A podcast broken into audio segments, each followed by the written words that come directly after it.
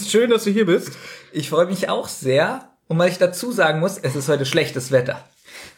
Genau darauf wollte ich hinaus. Es ist Herbst und jetzt ist endlich das in Kraft getreten, was wir eigentlich die ganze Zeit uns gewünscht haben, dass man ohne schlechtes Gewissen Podcast aufnehmen kann, weil draußen ist ja eh Scheißwetter. Ja. Aber ich merke, es haut richtig rein bei mir. Also ich weiß, wir fangen immer damit an zu meckern, wenn mit dieser Podcast eröffnet wird. Aber mir geht's gerade wirklich richtig scheiße mental. Es ist kein Witz. Es ist jetzt 18.21 Uhr. Ja, du wolltest eigentlich schon um 16 Uhr hier sein. Ging leider nicht. Ich musste länger arbeiten. Ich, ist auch kein Vorwurf. Ich wollte es nur sagen. Was ich aber dazu sagen möchte jetzt, was ich, so- eigentlich sagen Ich wollte. bin sogar dankbar, dass du später gekommen bist, weil ich so noch Zeit hatte, die Folge vorzubereiten. ja, das Problem ist, ähm, es ist ja jetzt schon sehr dunkel. Also Ja. eigentlich äh, dunkler geht's fast gar nicht, glaube ich, oder? Wenn man so rausguckt, geht Äh, das noch dunkler? Es ist noch nicht der, naja, die Farbe wird jetzt nicht mehr dunkler, aber es ist noch nicht der, der kürzeste Tag. Ich glaube, der ist erst, ist der nicht am 21.12. oder so? ich habe aber gefragt, ob es noch dunkler wird. Vielleicht, vielleicht kommt der Meteoreinschlag und dann wird noch ganz viel Sand aufgewirbelt, der die Sonne komplett verdunkelt. Okay, es könnte also doch noch dunkler werden heute. Könnte ja. Problem ist, Wieso erwartest du Meteor oder was? Du hast es gerade gesagt. Ihr habe aber du dich, sagst heute. Ich habe dich gefragt, ob es heute noch dunkler werden kann. Weiß ich nicht. Okay, wenn jetzt Stromausfall ist, ja. Dann wird's automatisch dunkler, weil so hast du ja draußen noch Ich Straßenlaternen. meine vom Tageslicht. Ob es vom Tageslicht Nein. heute noch gut. Denn ich wollte nämlich sagen, dass ich dadurch auch extrem müde bin. Bei mir ist es so, wenn es draußen dunkel wird, werde ich automatisch dunkler. Nein, da werde ich automatisch müde. Gut, scheint nur bei mir so Mhm. das zu ist, sein. das ist ganz normal. Nee, ist nicht bei jedem so. Bei mir auch. Also ich bin ja eigentlich mehr ein Nachtmensch immer gewesen. Ja. Aber ich glaube, dass ich so viel Raubbau in meiner Gesundheit die letzten Jahre betrieben habe, dass ich auch schon um die Uhrzeit dann müde werde. Ah, deswegen ist, äh, ja. Ja. Ich wollte mir das eigentlich von so einem anderen Podcast Rotz und Wasser ähm, aufheben, aber ich erzähle es jetzt und kann sein, dass wir jetzt ganz viele Hörer verlieren. Aber mir geht's so beschissen. Ich glaube, ich bin gerade in einer Midlife-Crisis. Das passt zum zentrale Podcast. Das passt super zum zentrale Podcast. Soll ich näher darauf eingehen oder soll ich es mir für unsere nächste Rotze Wasser aufheben? Ist übrigens wieder kleine Werbung. Leute, wenn ihr mehr wissen wollt über uns privat, dann hört unseren Rotz und Wasser Podcast, weil da hauen wir eine Anekdote nach der anderen raus. Hier ist natürlich immer an das Thema gebunden. Ihr seid ja hier bei einem drei Fragezeichen Podcast. Da ist es schwer immer so ein bisschen persönliche Erlebnisse einzubringen. Aber man kann es ja trotzdem jetzt ein bisschen einbauen. Du könntest ja, mal sagen, meinst du, du hast eine mittelschwere Depression oder? Nett, dass du fragst. ja, bitte. Also man könnte sagen, äh, wir haben doch diesen Podcast bei uns was aufgenommen zum Thema Trennung, wo ich sehr viel von mir geöffnet habe, also also äh, preisgegeben habe. Ich nicht, es ist aufgefallen. ja, da habe ich auch ganz viel Feedback bekommen, wo gesagt wurde irgendwie, ach der Benjamin, der ist immer so geheimnisvoll, der will nichts sagen. Es wäre doch mal interessant, äh, mehr über ihn zu erfahren. Also du machst es schon sehr taktisch, mach das muss man gut, sagen. oder? Ja, über mich wissen die Leute ja fast alles. Und bei dir ist es immer noch so, irgendwie, hat er eine Freundin, hat er keine? Mhm. Ja, irgendwie wird er regelmäßig entsaftet oder keine Ahnung. naja, auf jeden Fall dachte ich ja, dass mit diesem Trennungspodcast, wenn ich da alles so ein bisschen auspacke, ich mal ein bisschen Ruhe habe. Und das hat dich aber so aufgewühlt, dass es dir jetzt richtig schlecht geht. Ich habe mir die Folge nochmal angehört, um zu überprüfen, ob man das äh, so stehen lassen kann, falls die betreffenden Personen das irgendwann mal durch Zufall erfahren sollten. Was meinst du, wie ich jetzt dagegen vorgehe, gegen diese bekloppten Gedanken? A, gehe ich zum Sport? Ich habe nur gelacht. B, stürze ich mich in die Arbeit? Man darf ja nicht vergessen, wir gehen ja auch noch voll arbeiten. Oder C, kompensiere ich das mit gen generischer Popmusik? Ich sage Popmusik. Ich hab's dir schon privat gesagt, ich höre seit Tagen Avril Lavigne. So, alles aus, alle Hörer weg. Jetzt? Ja, das ist auch so ein bisschen, also, also das habe ich ja nicht mal mit elf gehört. Gab es die da schon? Weiß ich nicht. Warte mal, die ist 1984 geboren. Nee, ist ja Quatsch.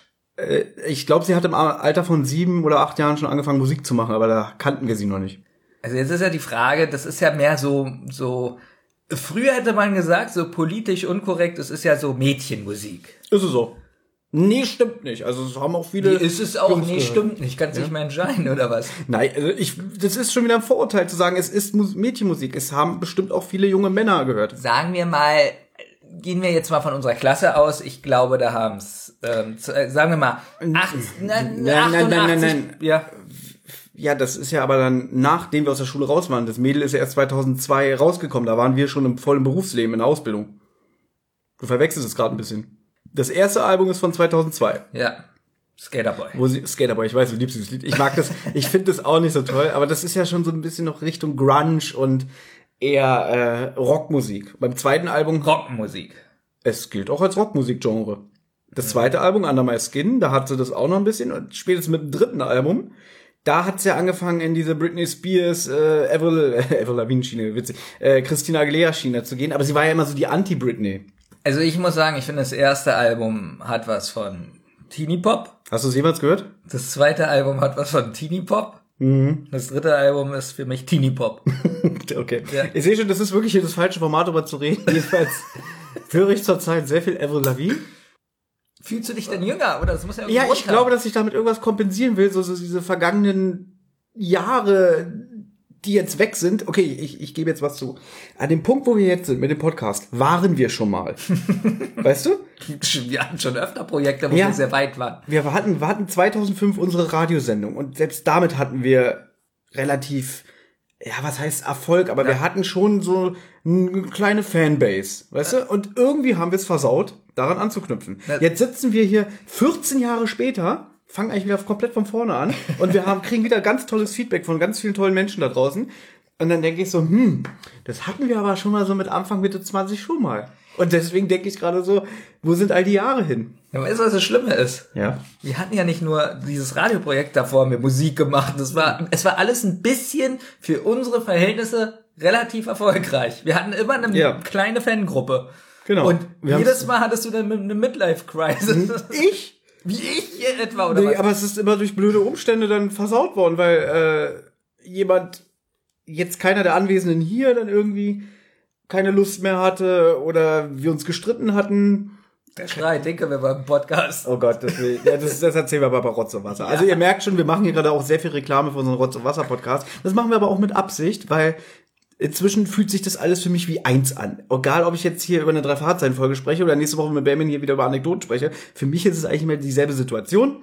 Für euch nicht, weil wir wissen, ihr mögt Rotz und Wasser nicht. Nein. ich muss sagen, es ist heute was Besonderes. denn was war unsere letzte gemeinsame, die zentrale Folge, die wir aufgenommen haben? Ich glaube, warte, ich muss kurz überlegen. Wir Der kamen, Gockel. Ja, das war im März. Aber schön, dass du es ansprichst. Wir hatten vor ein paar Tagen in Anführungszeichen Jubiläum. Wir haben am 27.10. unsere erste zentrale Folge aufgenommen. Aufgenommen. Veröffentlicht wurde sie erst Ende Januar diesen Jahres. Aber Vor wir haben einem Jahr. vor über einem Jahr haben wir das, die Gespensterschlussfolge aufgenommen. nee. Doch, ich habe extra nachgeguckt. Zu dritt. Zu zweit. Einen Tag später, am 28.10. haben wir die Phantomsee-Folge aufgenommen mit Olli. Das Spencerschloss haben wir bei der Leine aufgenommen. Haben wir bei der, das weißt du schon nicht mehr? Nee. Da haben wir genau gesessen, wo hier. Wir sitzen heute übrigens mal nicht vom weißen Kleiderschrank. Wir sitzen wieder im Wohnzimmer. Finde ich auch ganz angenehm. Naja. Okay. Ich mag den weißen Kleiderschrank. Das, er ist aber mir sympathisch Er ist dir ans geworden. Herz gewachsen, ne? er ist Ja. mir sympathisch geworden. Aber jetzt mal ganz ehrlich, ähm, Phantomschloss. Nee, Phantomschloss, genau. Nee, hier, Schlossgespenst. Nee, wie Ges- Gespensterschloss. Genau. Gespensterschloss. Peter und Huibu. Ähm, Peter. Das war der Arbeitstitel.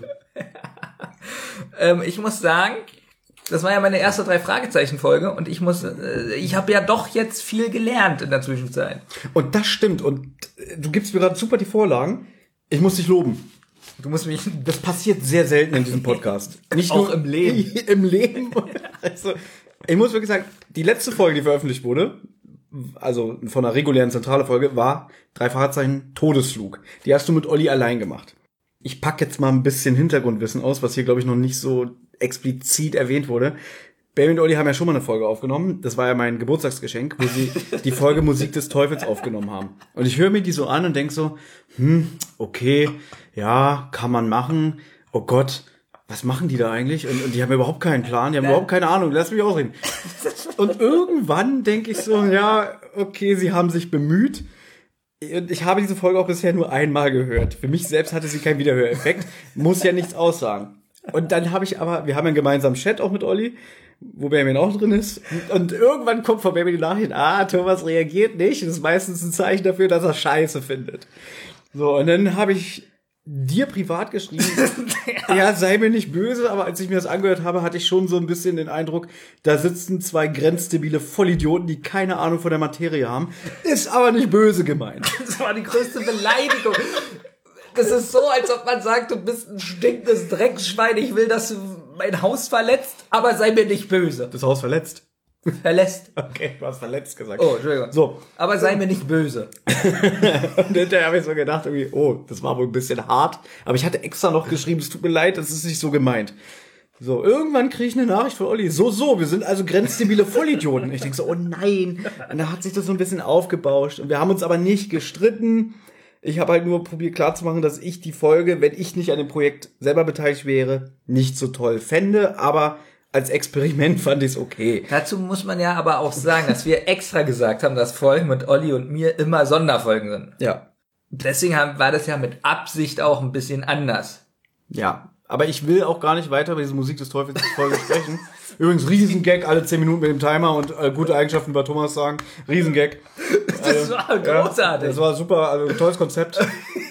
Rat mal, wer sich das ausgedacht Stefan hat. Raab überlegt, ob er wieder ins Showgeschäft einsteigt und das übernimmt. Rate mal, wer die Idee hatte. Sein Freund. Baby Kasper. so, dann habe ich die Todesflugfolge gehört und jetzt kommt's. Ich bin sehr stolz auf dich. ja, ja, Ich werde fast drohen. Ihr müsstet ihn jetzt sehen. Es ist wirklich so, ich höre mir das an und denk so, krass.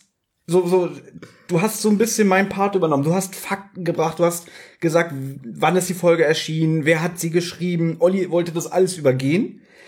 Aber du hast dann immer so, so ihn sogar noch so zurückgerufen, so, nee, nee, nee, man sollte schon sagen, wer die Folge gemacht hat. Und ähm, Olli hat so ganz viele Falschinformationen reingeworfen, die du sogar berücksichtigt hast. Und dann habe ich so gemerkt, Benjamin ist jetzt da, wo ich ihn haben wollte. Er wird langsam zu einem Drei-Fragezeichen-Fan und er kennt sich mit der Materie aus.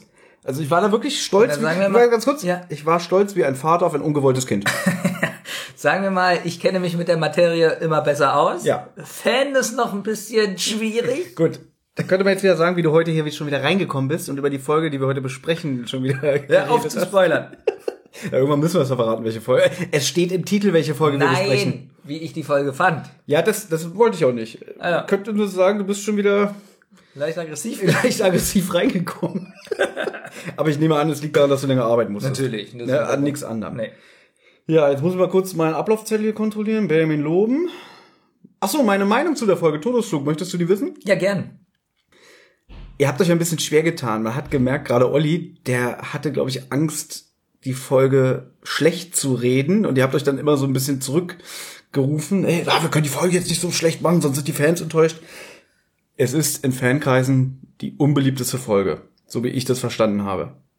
Sagen wir mal so, Olli hatte auch nach dem Podcast ganz starke Angst, die Folge zu veröffentlichen, weil er gesagt hat, wir machen ja die Folge nur schlecht. Obwohl ich sagen muss, ist mir generell aufgefallen, dass ich sie in einigen Punkten eher noch gelobt habe wie Olli. Na, du hast gleich zu Beginn gesagt, es ist vom Gefühl her eine reine Trash-Folge. Und da du ein Trash-Fan bist, kannst du ihr noch was abgewinnen. Aber trotzdem hat ja die Folge insgesamt von mir trotzdem sehr wenig Punkte bekommen. Aber als Trash-Faktor-Folge würde ich sie sogar sehr hochstufen und es ist eine Folge, die könnte ich dadurch, dass sie auf einer Art unterhaltsam, gleichzeitig aber auch billig produziert und schlecht ist, ist es für mich eine Folge, die könnte ich mal wieder hören. So. Und genau das weißt ist du, es, was ich meine? Genau das ist es, was ich auch sage. Die Folge ist inhaltlich zum Haare raufen, wobei der Anfang ja noch geht. Ich muss sagen, wenn die, wenn die da in der Wüste plötzlich stehen bleiben und dann kommt diese Musik, die hast du glaube ich auch eingebaut. Ja. So dieses Dim Dim Dim, das ist alles unheimlich. Ja, man könnte jetzt sagen, das mit den mit den Leuchtraketen äh, in die Luft schießen, billiges Geräusch und Die Soundkulisse ist ja. wirklich- Aber irgendwie, ich glaube, wo ich die Folge das allererste Mal gehört habe, da dachte ich so, wieso, die ist doch gar nicht so schlecht. Ich hatte nämlich auch schon vorher im Internet gelesen, schlechteste Folge aller Zeiten. Für mich stürzt alles zusammen, im wahrsten Sinne des Wortes, wenn die Höhle einstürzt, wo Bob mit diesem Ramirez drin ist. Ab da wird die Folge schlecht. Unglaubwürdig und einfach nicht logisch. Trotzdem, dieses angesprochene, es ist für mich eine reine Trash-Folge und ich mag ja auch Trash. Und wenn man die Folge wirklich nur unter diesem Aspekt sieht, kann ich ihr noch was abgewinnen. Und ich habe auch dann, dass ich sagen kann, die ist scheiße, aber ich habe Gründe, sie noch mal zu hören, weil sie gewissen Humor und Trash-Faktor hat. Es gibt Folgen von drei Fragezeichen, die sind scheiße langweilig. Die würde ich nie wieder im Leben hören. Das ist am besten aus dem Grab. Zum Beispiel. Aber Todesflug ist definitiv keine Folge, wo ich sage, die will ich nie wieder hören. Aber trotzdem musst du mir recht geben, dass man die unter objektiven Gesichtspunkten nicht so hoch bewerten kann. Kannst du am Ende trotzdem nicht. Man kann sagen, sie für das, was sie ist, hat sie noch gewisse äh, äh, Wiederhörpunkte, aber es ist trotzdem keine gute Folge. Aber du kennst mich ja auch, was ich teilweise zu Hause für Filme habe. Ja. Da wird, die, könnte ich kein oder wenig Leute empfehlen, die Filme, weil sie die Ja. schlecht finden. Obwohl sie so bei ein von einer Million Leute gut ankommen. Reden wir schon wieder vom Basket Case?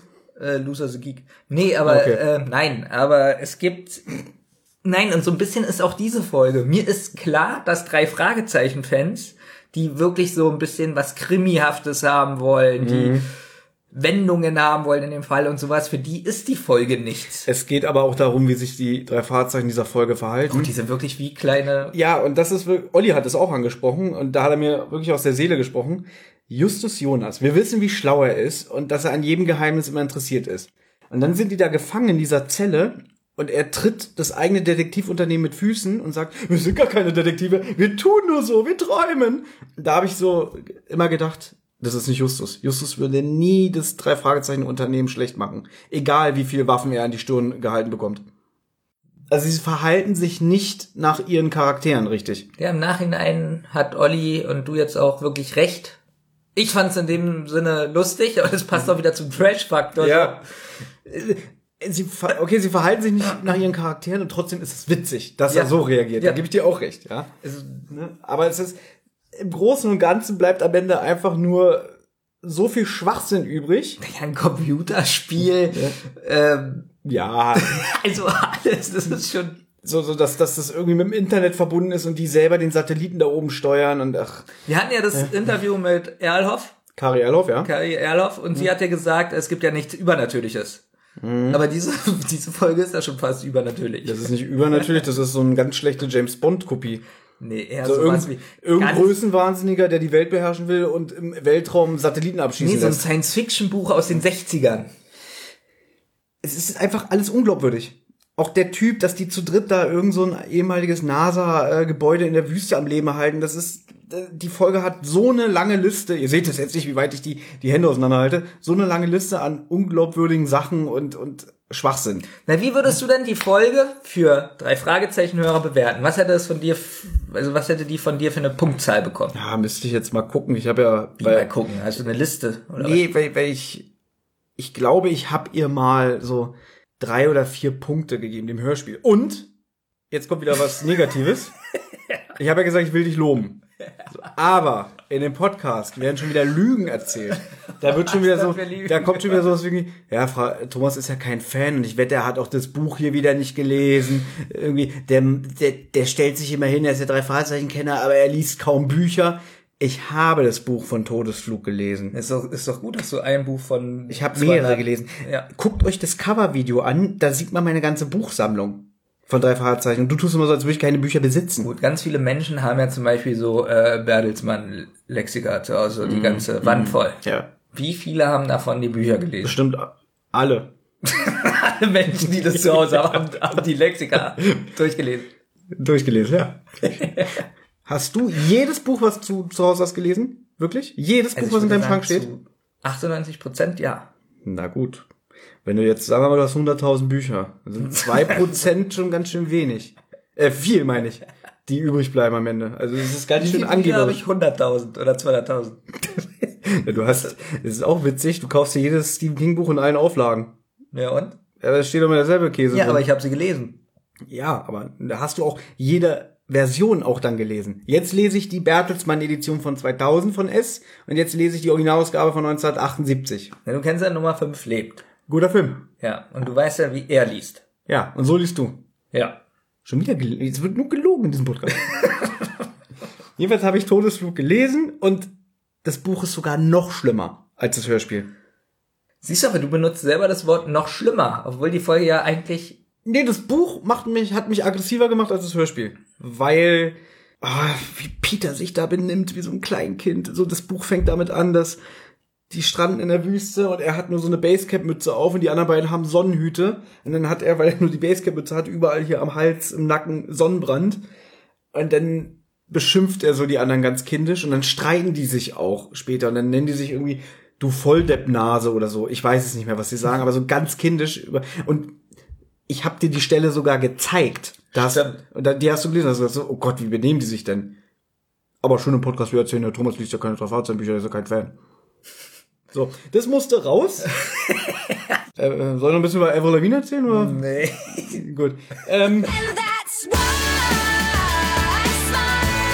aber noch mal kurz Werbung in eigener Sache und dann geht's auch schon los, liebe Leute.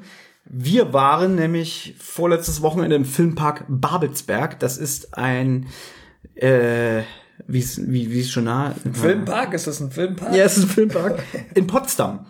Ähm, und da ist jedes Jahr in der Halloween-Zeit, also morgen, fast der ganze Oktober, ähm, jedes Wochenende Halloween-Horrornächte, wo sich wirklich Leute, die da arbeiten, verkleiden.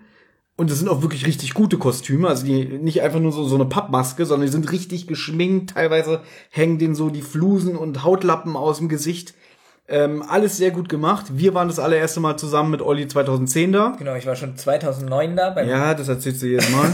so, so, du bist der Beste, Benjamin. Du hast jedes Jahr da. Du bist der wahre Fan. Genau. So, ähm, aber wir waren jetzt mit Olli äh, letztes, vorletztes Wochenende da und es gibt ein kleines Video auf unserem YouTube-Kanal Rotz und Wasser Podcast. Einfach in die Suchleiste, ein, Suchleiste eingeben und schaut euch das doch mal an und ich muss dich schon wieder loben. Das hast du ja komplett im Alleingang gemacht. Du sprichst ein paar Fakten ein über den Filmpark selber, die auch zur Hälfte wieder falsch sind. ja, ja, da wurde die unendliche Geschichte gedreht. Und wir haben ein kleines Interview mit einer Darstellerin da geführt, was Benjamin auch im Alleingang fast geführt hat, weil ich war sehr schüchtern. Ja. Das, das ist für mich unvorstellbar, dass ich mich das getraut habe und du schüchtern warst. Es Ja, ist ich- eigentlich fast umgedreht. Weil Also, ich glaube, weil du gemerkt hast, okay, von Thomas kommt jetzt nichts, und dann warst du bestimmt so ein bisschen sauer und hast gedacht, dann muss ich halt das hier machen. Das merkt man auch. Was, also in meinen Augen warst du sehr professionell. weißt du, was ein bisschen peinlich ist? Nein. Also, Mit dem Bier danach, ne? nee, nee, passt auf, Leute. Wenn ihr euch das Video anseht. Mhm. Und zwar, wenn ich anfange zu sprechen, Ja. wenn ich das Wort Babelsberg sage und noch irgendwas, da hört sich das an, als ob ich 10 Liter Speichel im Mund habe. Aber es war doch so. Und ich habe überlegt, ob ich das gut noch mal lösche. die ist ja auch schon sehr attraktiv. Also äh, Nicht auch da, in ihrem nicht, nein, nein, nicht, nicht, wo ich das Interview führe, sondern als ich über den Park spreche. Ach so, die, die Off-Stimme von dir quasi. Genau, und die Off-Stimme, die hat das erste Mal, also die ersten paar Wörter habe ich so total im Speichelfluss. Gut, aber du warst ja auch erkältet. ja, zu dem Zeitpunkt. ist trotzdem so widerlich. Um es kurz abzuschließen, geht doch auf unseren YouTube-Kanal und schaut euch das Video mal an und gebt uns einen Daumen hoch und teilt es, weil nur so können wir erfolgreich werden. Da könnt ihr euch übrigens auch an die neuen Hörer hier äh, die unsere beliebtesten Cover angucken. Richtig, das haben wir auch gemacht. Wir haben so tolle Videos. Und es werden noch mehr kommen.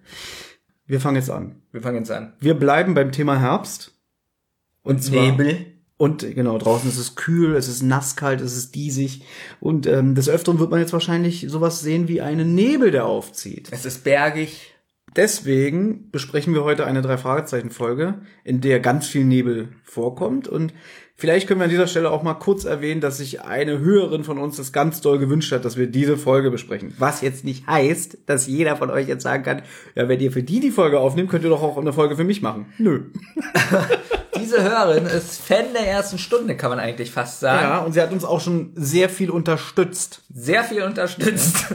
Ähm, das heißt also, wenn ihr uns sehr viel unterstützt, Besprechen wir, also dann schmeißen wir alle Folgen, die wir geplant haben, erstmal über den Haufen, besprechen die. okay, wir müssen jetzt Gut, sagen, wie lange fragt sie jetzt schon, wann wir die Folge machen? Auch ein halbes Jahr? wir haben ihr gesagt, dass wir so bald wie möglich diese Folge aufnehmen. Ja, und jetzt ist es soweit. jetzt ist es soweit nach sieben Monaten. Nein, also wie gesagt, wenn ihr eine Wunschfolge habt, die wir mal besprechen, unterstützt uns. Und sie kommt sofort. Die Frau hat übrigens gesagt, Welche Frau? Die uns unterstützt hat. Achso, ich dachte jetzt die Frau, die wir interviewt haben im Filmpark Nein, wo Wir haben so viele wieder? Frauen. Ja, unglaublich. ja, also meine Mutter hat gesagt, nee, also die Frau hat gesagt, die Folge, die wir heute besprechen, ist, ich glaube, ihre Lieblingsfolge. Oder war es der Eisenmann? Oder beide? Also pass mal auf, es ist ja nett, uns zu unterstützen. Aber gleich zwei Folgen zu fordern, finde ich schon ein bisschen unverschämt. Deswegen habe ich mich für das kleinere Übel entschieden und den Nebelberg ausgesucht, weil der Eisenmann Ich finde die ganz langweilig und scheiße. Das Problem ist beim Eisenmann, ich denke da sofort an Captain Future, an Craig. Ja, und weißt du was? Ich wette, die Eisenmann-Folge würde, die weiß ich doch nicht. Wer ist denn Craig? Der Roboter. Ich hab das doch nie Otto? gesehen. Otto? Ich äh, heißt nicht Oder heißt er Craig? Heißt nicht das Ge Crank ist doch das Gehirn bei Crank Turtles. ist bei Turtles, der Ja. Kopf. Der Kopf da in dem, in dem Bauch. Das Gehirn. Ja. Gut. Können wir das jetzt über, überspringen? Ich habe keine Lust, mich über Captain Future zu unterhalten. Natürlich können wir es überspringen. Ich habe nur gesagt, dass mich der Eisenmann vom Titel her Ich würde sogar wetten, dass dir die Eisenmann-Folge richtig gefallen würde. Weil es kommt wieder ganz viel Musik vor, die wie Tangerine Dream klingt. sowas liebe ich. Deswegen, wenn uns die Dame noch mehr unterstützt, wird auch diese Folge besprochen. Wir haben uns ja eigentlich vorgenommen, irgendwann mal alle Folgen zu besprechen. Langsam denke ich auch, hm, ich weiß gar nicht, ob ich das will, weil es gibt auch so viel Rohrkrepierer. Nein, machen wir Wir schon. haben ja bald alle durch. Ja, wir, guck mal, wir sind jetzt schon, heute ist, wenn alles nach Plan läuft, ist das jetzt die 19. Drei-Fahrzeichen-Folge, die wir heute besprechen. Von? Von über 200. Also Ja, wir haben fast schon durch. Fast ein Zehntel haben wir schon. Und das innerhalb von einem Jahr. Apropos, es ist sehr viel Hausmeisterei, die wir hier gerade machen. Es gibt ja auch leider äh, schlechte Nachrichten. Das ist so traurig. Es ist wirklich traurig. Und zwar die Dame, die unsere Cover gemacht hat. Die ist leider aus beruflichen und privaten Gründen zurückgetreten. Also was heißt zurückgetreten? Sie hat uns gesagt, sie hat nicht mehr die Zeit, äh, weil ihr Studium so viel äh, Zeit in Anspruch nimmt. Und wir machen zu viel Folgen. Und genau, weil wir gemerkt haben, das kommt gut bei euch an, das Konzept. Wir wollen ähm, euch ein bisschen mehr Content bieten. Wir haben dann fast schon im wöchentlichen Rhythmus immer so einen kleinen Special gemacht. Und das war ihr zu viel. Zentrale Rotz und Wasser, zentrale Rotz und Wasser. Stimmt, sie macht ja auch die, sie hat ja auch die Cover für äh, Rotz und Wasser gemacht und sie hat uns eine ganz lange Nachricht geschickt und meinte, seid mir nicht böse, aber ich schaffe das zeitlich nicht mehr. Ähm, ja, und, es- und ähm, Es hat dir mal Spaß gemacht, aber jetzt ist es nur noch Arbeit. Genau, erst am Anfang war es war's lustig und irgendwann hat es sich angefühlt wie ein Job und das fühlt sich für sie nicht richtig an und deswegen hat sie den Job jetzt aufgegeben für uns. Also nicht den Job, mit dem sie Geld verdient, sondern den Coverjob.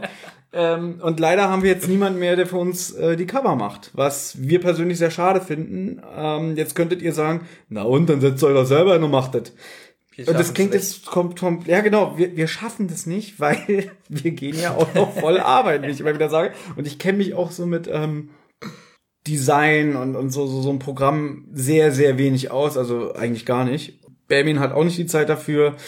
Ähm, deswegen hier mal der Aufruf, wenn ihr Lust habt, wenn ihr Zeit habt, wenn ihr jemanden kennt, der gerne Cover designt oder sich das vorstellen könnte.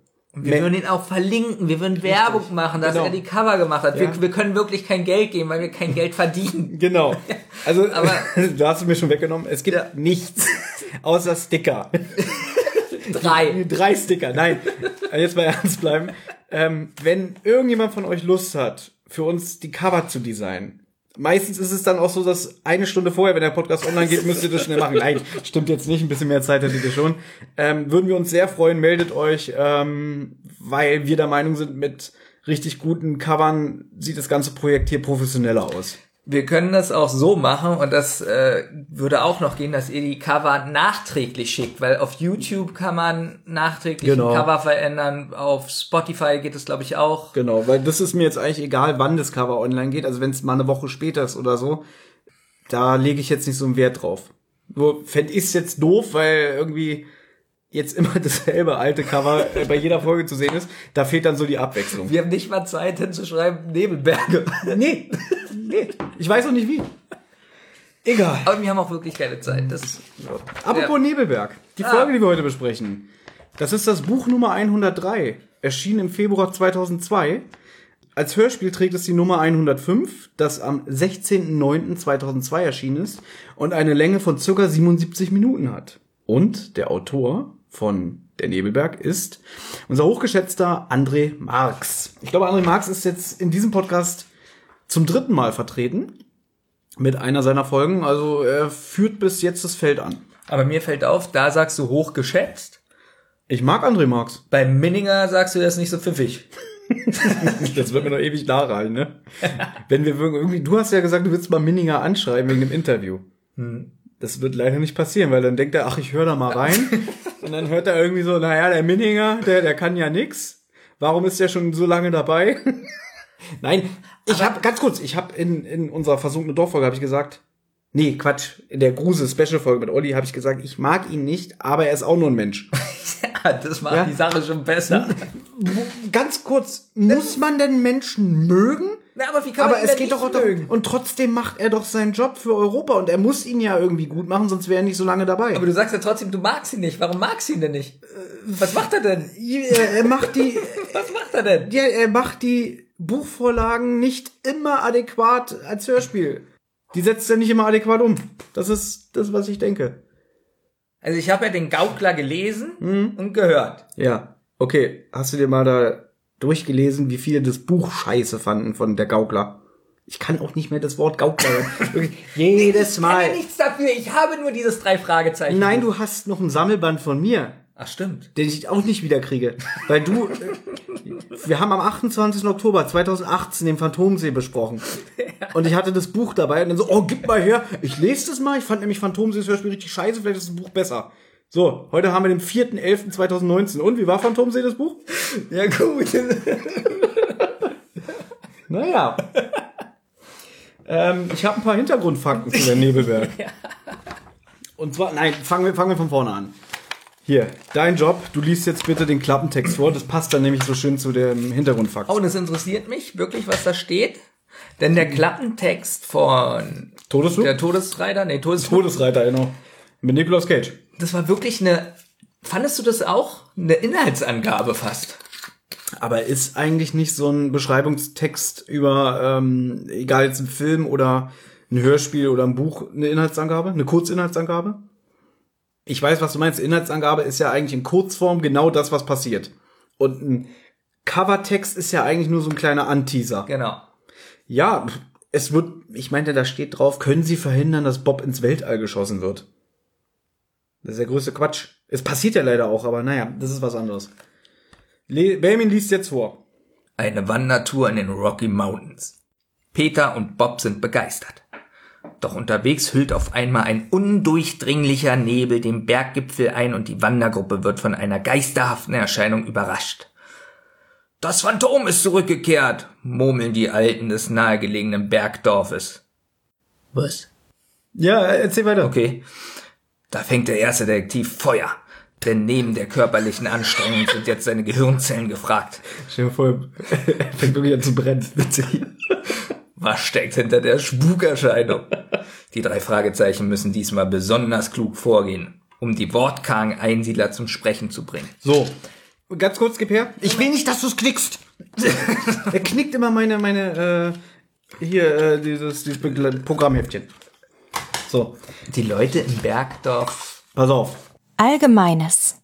Die Inhaltsangabe auf den MCs und CDs, und ich glaube auf dem Buch auch, stimmt teilweise nicht ganz mit der tatsächlichen Handlung überein. Marx musste einen kurzen Beschreibungstext an den Verlag geben, bevor die Geschichte fertiggestellt war. Eine Begegnung mit den Alten im Bergdorf gibt es nicht. Das heißt, er musste wahrscheinlich sowas wie ein Exposé abgeben, wo er so kurz die Handlung skizziert hat. Dann hat er natürlich, während er das Skript noch bearbeitet hat, das wahrscheinlich rausgestrichen oder geändert, aber dieser Beschreibungstext war schon fertig. Das ist interessant, weil ich dachte eben schon, ich habe irgendwie äh, Aussetzer, dass Hast ich zum du? Arzt muss. Hast du, aber in diesem Fall ist es richtig, es ist ein Fehler. Und den Text, den du jetzt gerade vorgelesen hast, den hast du ja ausgedacht. Nein, ich recherchiere ja immer. Das, Also- was du im Todesflug so gut gemacht hast. Ja. ja? Also Jetzt bist du ja wieder da, kurz, jetzt man mach muss, ich das ja nicht Man mehr. muss ja auch mal sagen, was man immer alles für Seiten bemüht, weil sonst meckern ja die Leute. Also ich bediene mich meistens natürlich bei der rockybeach.com, die ja wirklich sehr viele Fakten hat. Dann gibt es die Seite drei Fragezeichen.net. Und dann gibt es noch die äh, drei Fragezeichen Wikia, die eigentlich relativ wenig immer an Hintergrundfakten hat. Eigentlich die erstgenannten Seiten von mir sind eigentlich die besten. Drei Fragezeichen net, die haben nämlich zum Beispiel auch Interviews und so äh, schon mit ganz vielen Autoren geführt. Und das, was ich gerade vorgelesen habe mit der Inhaltsangabe, das stammt von der drei Fragezeichen Netzseite. Der Urlaub in den Bergen basiert übrigens auf wahren Ereignissen, die André Marx mit einer gemeinsamen Bergtour äh, mit Freunden hatte. Allerdings ohne Nebelphantom. Und ich nehme auch an, ohne Dynamit. Das ist ja dann spannend. Er hatte einfach nur einen Ausflug in den Bergen. Naja, er fand immer wieder die Sonnencreme in seinem Schlafsack. In diesem Hörspiel findet, er, findet man ja immer wieder diesen Wecker. eines Tages, weiß ich nicht, ist eine Mitwanderin vor ihm hergelaufen und die hatte so ein Regencape über und das sah im Nebel aus wie ein Gespenst und da hat er so gedacht so, oh, wie ein Nebelphantom und das war seine Inspiration. Finde ich übrigens ganz schon gemein, dass du hier schon wieder meckerst, irgendwie so, oh, tolle, to toller Hintergrundfakt. Ist doch Nee, interessant. der Hintergrundfakt ist ja gut, nur ich finde witzig, dass er sagt, es beruht auf einer wahren Begebenheit. Also alles, ich habe ja das Buch nicht gelesen, jetzt kannst du Ja. wieder meckern. Kein Fan.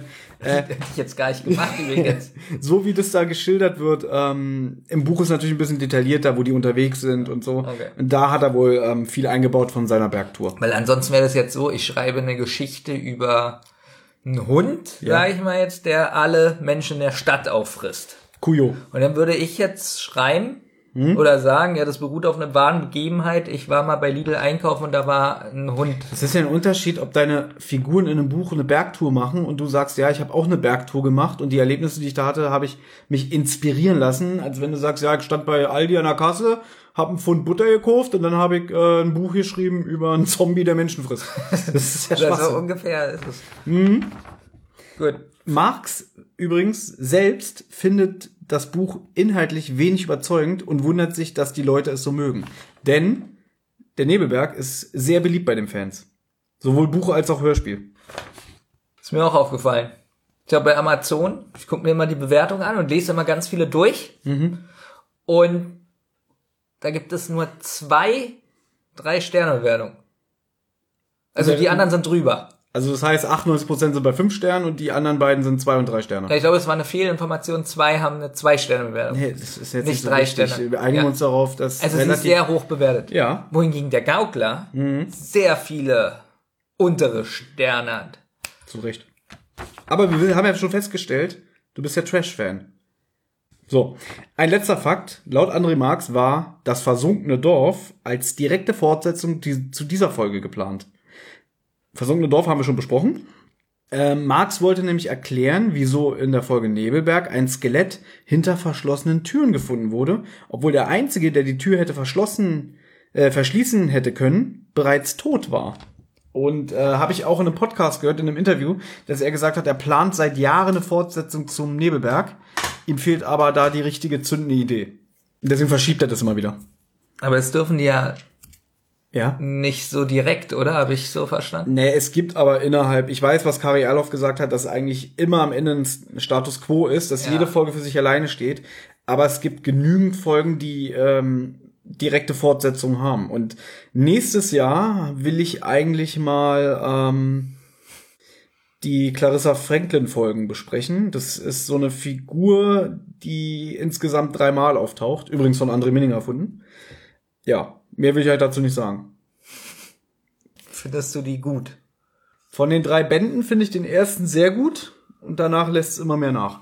Das ist schade. Also sehr schade, aber so weit sind wir noch nicht. Bevor wir jetzt mit den Vorher kommt noch der Nebelbergen Eisenmann. loslegen, mir ist aufgefallen, dass in den letzten drei Fragezeichen-Folgen, die ich gehört habe, Was jetzt auch schon eine ganze Menge ist. ja, überhaupt nicht mehr der Papagei vorkommt. Auch hier wieder nicht. Ja, weil sie nicht zu Hause sind. Der Papagei hat seinen Käfig in der Zentrale. Warum, warum nimmt man einen Papagei mit auf eine Wandertour? Ich wollte doch nur sagen, dass mir aufgefallen ist, dass er schon lange nicht mehr dabei ist. Dass es jetzt immer Folgen waren, wo die Detektive nicht mehr in ihrem, in ihrer Hütte da sind, in der Werkstatt. Na, in der, äh, in dem Campinganhänger. Du weißt, dass es ein Campinganhänger ist. Äh, ja. Hast du das schon Oh Gott, irgendwann oh mal Gott. mitbekommen? Oh Gott, oh Gott. Dass der auf dem Schrottplatz steht und Ja, von das- ganz viel Schrott umgeben ist, damit Tante Mathilda den nicht sieht? Ja, deswegen haben wir dieses Cover. Es muss wirklich mal ein Quiz kommen. Ich muss ein Quiz vorbereiten. Dann werden wir sehen, wie viel du. Das ist ja richtig peinlich. Ich hätte das jetzt nicht beantworten können. Weißt du, warum dieser Podcast, den wir gerade machen, die Zentrale heißt? Ja, weil die das Zentrale nennen. Weil dieser Campinganhänger ihre Zentrale ist. ja, das, war habe die ich Idee. verstanden. Aber ich hätte jetzt nicht. Ich wäre nicht auf die Idee gekommen, dass. Oh Gott, mach weiter. Okay, ich überlege gerade, ob in den Folgen, die du gehört hast, jeweils der Name Blackie vorkam. Aber ich bin der Meinung, ja. Irgendwann hat mal irgendeiner gesagt, Blackie halt den Mund. Beim Drachen, bei der unheimliche Drache-Folge, da meckert Peter mit, mit Blackie. Aber ist egal. Da erinnere ich mich nur an unlogische Sachen, wie die Fußspuren einfach nicht zu sehen sind. Aber man muss auch wirklich Ja. mal ein bisschen, jetzt muss ich mal wieder kritisieren, wie du die Folgen auch hörst. Weil du hörst sie ja auch nur einmal und machst dabei schon Notizen und meistens auf dem Weg hierher. Nee, nee, nee, nee. Ich habe die Nebelberg-Folge Ja. zum Beispiel, stimmt, die letzten zehn Minuten habe ich jetzt erst gehört. Mhm. Aber davor die Folge, also davor die ersten 65 Minuten habe ich so zwei bis dreimal gehört. Okay. Ja, das stimmt nämlich gar nicht, was du hier erzählst. Okay. Dann würde ich sagen, fang du doch mal an. Okay, Szene 1. erste Szene. Äh, wollen wir noch kurz das Cover besprechen? Was sieht man, so, auf, dem, ja, was Frage. sieht man eigentlich auf Äh, dem Cover? Auf dem Cover sieht man ein Gespenst, Hm? was so jetzt, ähm, ja, so habe ich mir das Phantom überhaupt nicht vorgestellt. Bei mir war das irgendwie so ein fliegender Yeti. Ein fliegender Yeti. Ja, so ungefähr sah das für mich aus, so vom, vom Gefühl her. Mhm. Also nicht so wie hier auf diesem Cover. Man sieht hier einfach so ein Aber- Gespenst mit Aber wie roten kommt man Augen. denn auf einen fliegenden Yeti? Ich weiß nicht, ich habe mir so vorgestellt, dass ein Phantom Ja. ist ja nicht unbedingt ein Gespenst. Nehmen wir jetzt mal das schwarze Phantom von Mickey Mouse. Ja. Das ist ja auch nur wie so ein Laken, Gespenst, aber in schwarz. Ja, aber der ist ja nur, da ist ja kein Mensch drunter. Da ist ein Mensch drunter. Siehst du? Gibt es übrigens auch ganz viele verschiedene Versionen, weil eigentlich heißt die Figur unter, unter dem Laken äh, Plattnase. Aber es gibt auch ganz viele Mickey Mouse Geschichten, wo das schwarze Phantom eigener Charakter ist. Aber eigentlich weiß jeder, dass das schwarze Phantom Plattnase ist. Und ähm, im, im amerikanischen Original heißt der Plattnose. Ja, Plattnose, ja. Gut, also Ganz ehrlich, Plattnose. müsste ich jetzt sogar googeln, ich weiß gar nicht. Äh, warte mal, das schwarze Phantom heißt im Original äh, oh, The Phantom Blood. Phantom Blood heißt der. Blott. Phantom Blood, ja. Blott. Ist ja eine amerikanische Erfindung sogar. Ist nicht von den Was ist Italienern. dann Blott? Na, Blott, so, so Klecks. Also, Weil der in der allerersten Geschichte, wo Mickey Mouse den trifft, hinterlässt er immer so Briefe und dann ist immer als Unterschrift so, so ein Tintenklecks. Deswegen The Phantom Blood. du magst ja ganz oft deutsche Übersetzung nicht. Pff, kommt drauf an. Warum ist es aber bei Disney, findest du das gut? Warum findest du gut, dass die da zum Beispiel, dass der Onkel Dagobert heißt? Oder Kater Carlo? Das finde ich alles nicht schlimm, weil ich ja relativ früh damit in Verbindung gebracht wurde. Deswegen, wenn ich als Siebenjähriger gesagt kriege, hier die Ente heißt Dagobert Duck, heißt er für mich Dagobert Duck. Ich hatte zum Beispiel sehr viele Puppen. Ich hatte Probleme, ich hatte Depressionen. Ich habe fast die Arbeit verloren, als ich erfahren habe, da heißt im Original Scrooge McDuck. Nein, natürlich nicht, aber äh, wo ich das erstmal gehört habe, habe ich gedacht, so was, der heißt Scrooge McDuck? Denkt man natürlich sofort an die Weihnachtsgeschichte von Charles Dickens, weil Karl Barks sich von Scrooge aus Weihnachtsgeschichte hat inspirieren lassen. Weil das ist ja auch so geizkrank. Guck mal, die A- und B-Hörnchen. Oh, ja? das hasse ich. A und B-Hörnchen, das ist so. ja, aber so, so heißen sie ja auch eigentlich im Ja, Deutschen. im Original heißt sie Chip and Dale. So, Chip and Dale. Ja. Und dann kommt dann noch eine Serie raus und dann heißen die im Deutschen Chip und Chap. Ja. Und das findest du auch nicht schlimm, obwohl du eigentlich so, so, so, immer so originalgetreu und keine Änderung Nee, bei das Namen und so. So schlimm. Aber Chip und Chap, dass jemand Chap heißt, anstatt Dale. Ja, Das wahrscheinlich, für dich in Ordnung. wahrscheinlich haben die sich damals gedacht, wo die Serie dann in Deutschland startete, Chip and Dale, das, das verstehen die Kinder nicht oder ist schwer auszusprechen. Chip und Chap ist einfacher. Weil es ist ja nur ein Buchstabe Unterschied. Und das ist für dich in Ordnung. Worauf willst du jetzt hinaus? Dass ich nicht verstehe, dass du das in Ordnung findest. Bei anderen Sachen, sa- sagen wir jetzt, du, du würdest jetzt Herr der Ringe gucken Ja. und da heißt Gandalf auf einmal Fritz. Fritz.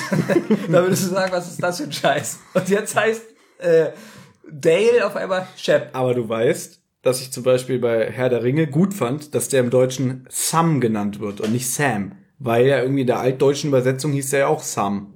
Oder? Oder erzähl ich jetzt total Mist? Das fand ich gut.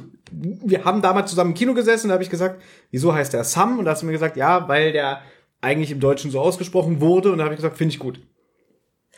Ach, das ist fast ein eigenes Thema, die Übersetzung von Herr der Ringe. Das ist nämlich ein bisschen komplizierter. Ja, weil die sich in der allerersten Fassung noch gesiezt haben und so, ne? Unter Ja, aber ich anderem. glaube, das ufert jetzt aus, wenn wir über Herr der Ringe reden. Wir sind ja hier bei und der Nebelberg. Ach so, wir das sind, immer noch, ich dich wir sind immer noch beim Cover. Da wollte ich dich fragen. Ist es nicht komisch, dass die Folge äh, hier Todesabsturz, nee, Todesflug, nur Todesflug heißt, ohne einen Artikel davor? Die drei Fragezeichen, Todesflug. Sonst heißt es hier immer, auch hier, und der Nebelberg und der E-Mail-Klau. Und der und so weiter. Und die Hm. Okay, Fußballgangster. gehen wir doch mal unsere Podcast-Folgen durch. Unsere allererste Folge hieß Die drei Fragezeichen und das Gespensterschloss. Unsere zweite Folge hieß Und der Phantomsee. Und die dritte Folge hieß Die drei Fragezeichen Poltergeist. Die- will noch mal zu Protokoll geben, das hier ist heute Folge 19. Und das fällt dir jetzt auf, ja? Dass Ja. es Folgen gibt mit einem Artikel und ohne. Na, aber gibt es da nicht auch Fans, die sich da beschweren? Ja, mich zum Beispiel. Ich mag das nicht. Weil ich bin ja auch damit aufgewachsen, bis Folge 53 haben alle Folgen des Und im Titel. Kann ja nicht sein, du hast ihm gesagt, Poltergeist. Ab Folge 54 ist das erste Mal, dass kein Und im Titel vorkam. Die Folge heißt nämlich drei Fahrzeichen Gefahr im Verzug. Und ich weiß, dass ich mich schon damals mit zwölf darüber aufgeregt habe, weil ich dachte, hä, das macht ja alles kaputt. Wie sieht das denn aus? Wieso, welche Nummer hat denn Poltergeist gehabt? 73. Achso, ich dachte, Poltergeist war Nummer 5 oder so. Lieber kein Mhm. Worauf Quiz. willst du denn? es kommt ein Quiz, mein Lieber. Es kommt ein Quiz. Es war jetzt nur meine Frage, ob nicht die Fans sich wundern oder was die Autoren sagen, warum da manchmal der steht. Und Also, sowas wie Todesflug als einzelnes Wort klingt natürlich plakativer als die drei Fragezeichen und der Todesflug. Aber das entscheidet ja alles der Verlag, der Kosmos Verlag. Zum Beispiel, wenn du das Interview mit Kari Erloff dir mal angehört hättest, da sagt sie, ihr letztes Buch hieß ähm, Der schwimmende Wald oder so. Und der Verlag hat den Titel geändert in Tauchgang ins Ungewisse. Dass es ganz oft so ist, dass der Verlag so einen reißerischen Titel vorschlägt, damit die Leute sagen, oh, das klingt aber krass. Tauchgang ins Ungewisse. Das ist einfach nur so, so wieder so eine Randomness. boah, Nebelberg. Aber es kommt der Nebelberg vor. Ja. Man hätte es ja auch nennen können, die drei Der Fahrzeuge. weiße Geist. Der Schreinegeist oder ja, so. Da ist ja wohl. Ja, oder, oder die, die drei Fragezeichen klebrige Hütte. Weil, der, weil der Nebel so feucht ist, deswegen. Okay, weiter, schnell. Schnell. Na, aber man hätte ja schreiben können, äh, ja, so wie du sagst, die drei Fragezeichen und der, der Hurengeist. Der Hurensohn. Nein. So. Sag mal, nein, aber verstehst du, was ich meine? Ich fand es merkwürdig, dass da nur steht Todesflug. Ja gut, aber es ist jetzt auch nicht so merkwürdig, dass man darüber eine ganze Folge muss. Nein, aber ich gebe dir recht, ich mag das auch nicht, wenn so einzelne Wörter so nur stehen, wenn du gerade diese, die drei Fragezeichen und Punkt, Punkt, Punkt Tradition hattest. Vielen Dank. Sie machen es, teilweise machen sie es noch, teilweise nicht. Je nachdem, keine Ahnung, weißt du, wenn der Chef vom Kosmos Verlag vielleicht ein Schnäpschen drin hat, dann sagt er, oh mal gut, äh, du darfst ein Und einfügen. Ich weiß es doch auch nicht, Mann. So, Schön. Szene 1. Szene, äh, so, ja, das Ja, kann das man. Ja, finde ich jetzt nicht so toll. Okay. Ich finde, es ist so ein bisschen wieder in der Tradition von älteren Covern, so gerade von den ersten Folgen. Vom Titel her und vom Bild könnte es so auch innerhalb der ersten 30, 40 Folgen sein. Weißt du, wo ich Probleme habe? Nein. Du hast jetzt die Musik des Teufels zum Beispiel. Ja. Und da hast du dieses Cover und Da siehst fehlt auch ein Und, ne? Nee, und siehst da so, und siehst da so ein richtiges Teufelsgesicht. Teufelsgesicht und Schwanz, glaube ich auch. Ja, ein Teufelsschwanz, ja. Ja, so. Und du hast das Gefühl, da steht ein richtiger Teufel. So. Ja. Und wenn du aber die Folge hörst, dann weißt du, das ist einfach nur ein ganz normaler Mann, der Geige spielt. So, und hier sehe ich auch einen Geist, Hm? wo ich so denke, oh, John Sinclair-mäßig. Nee, aber es ist ja eh wieder nur ein Mann. Nicht spoilern. Das war übrigens das, was Benjamin gesagt hat, als er hier reingekommen ist heute. so, Szene 1. So, Szene 1. Die Folgenbesprechung.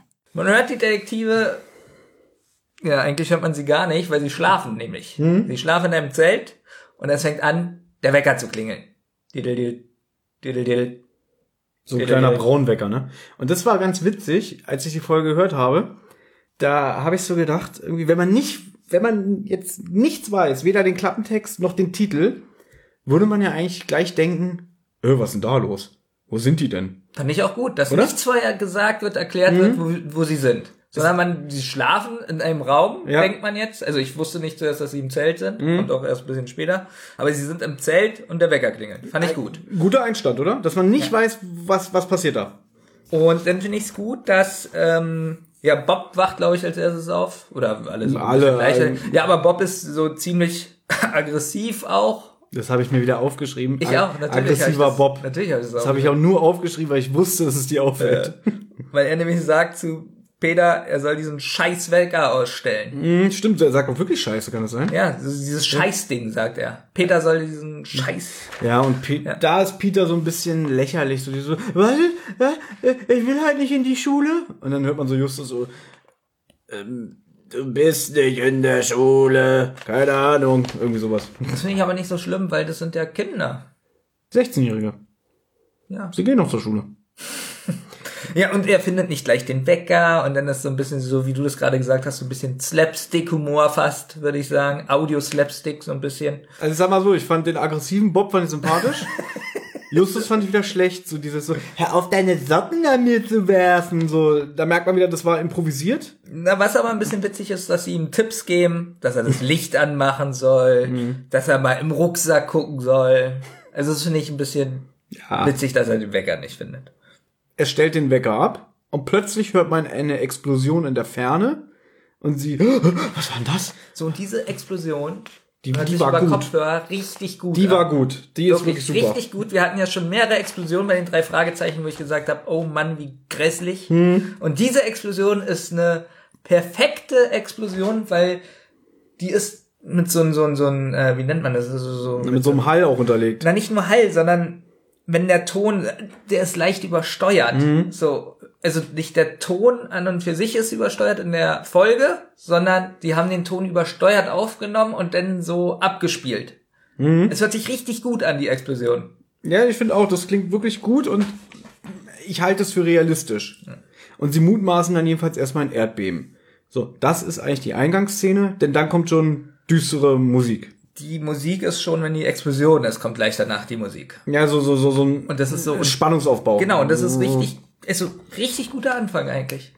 Es ist, Weil man überhaupt nicht, noch nicht weiß, wo sie sind, was ist das? das Problem, was ich gerade habe, alles, was ich jetzt sagen würde, geht schon ins Fazit. Deswegen machen wir einfach weiter. Die nächste Szene ist auch schon, ähm, Man hört Vogelgezwitscher. also ich habe sie genannt Bobs Tagebuch Schrägstrich Wanderschaft.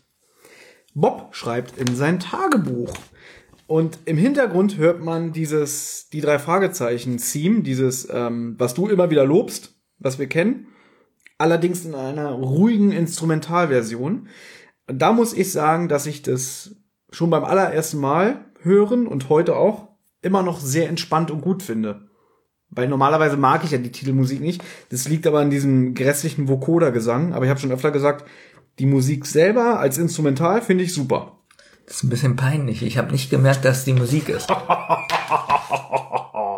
Wirklich nicht. Was ist mit dir los? Was bist du denn für einer? Normalerweise hier immer beharren. Ich habe auf die Musik geachtet, ihr Banausen. Ich habe auch hingeschrieben, wunderschöne Entspannungsmusik. Das ist die Titelmusik in einer entspannenden Instrumentalversion. Das höre ich mir nochmal an. Das hörst du nochmal an, mein Freund. Aber nicht jetzt. Die kommt übrigens nochmal vor später.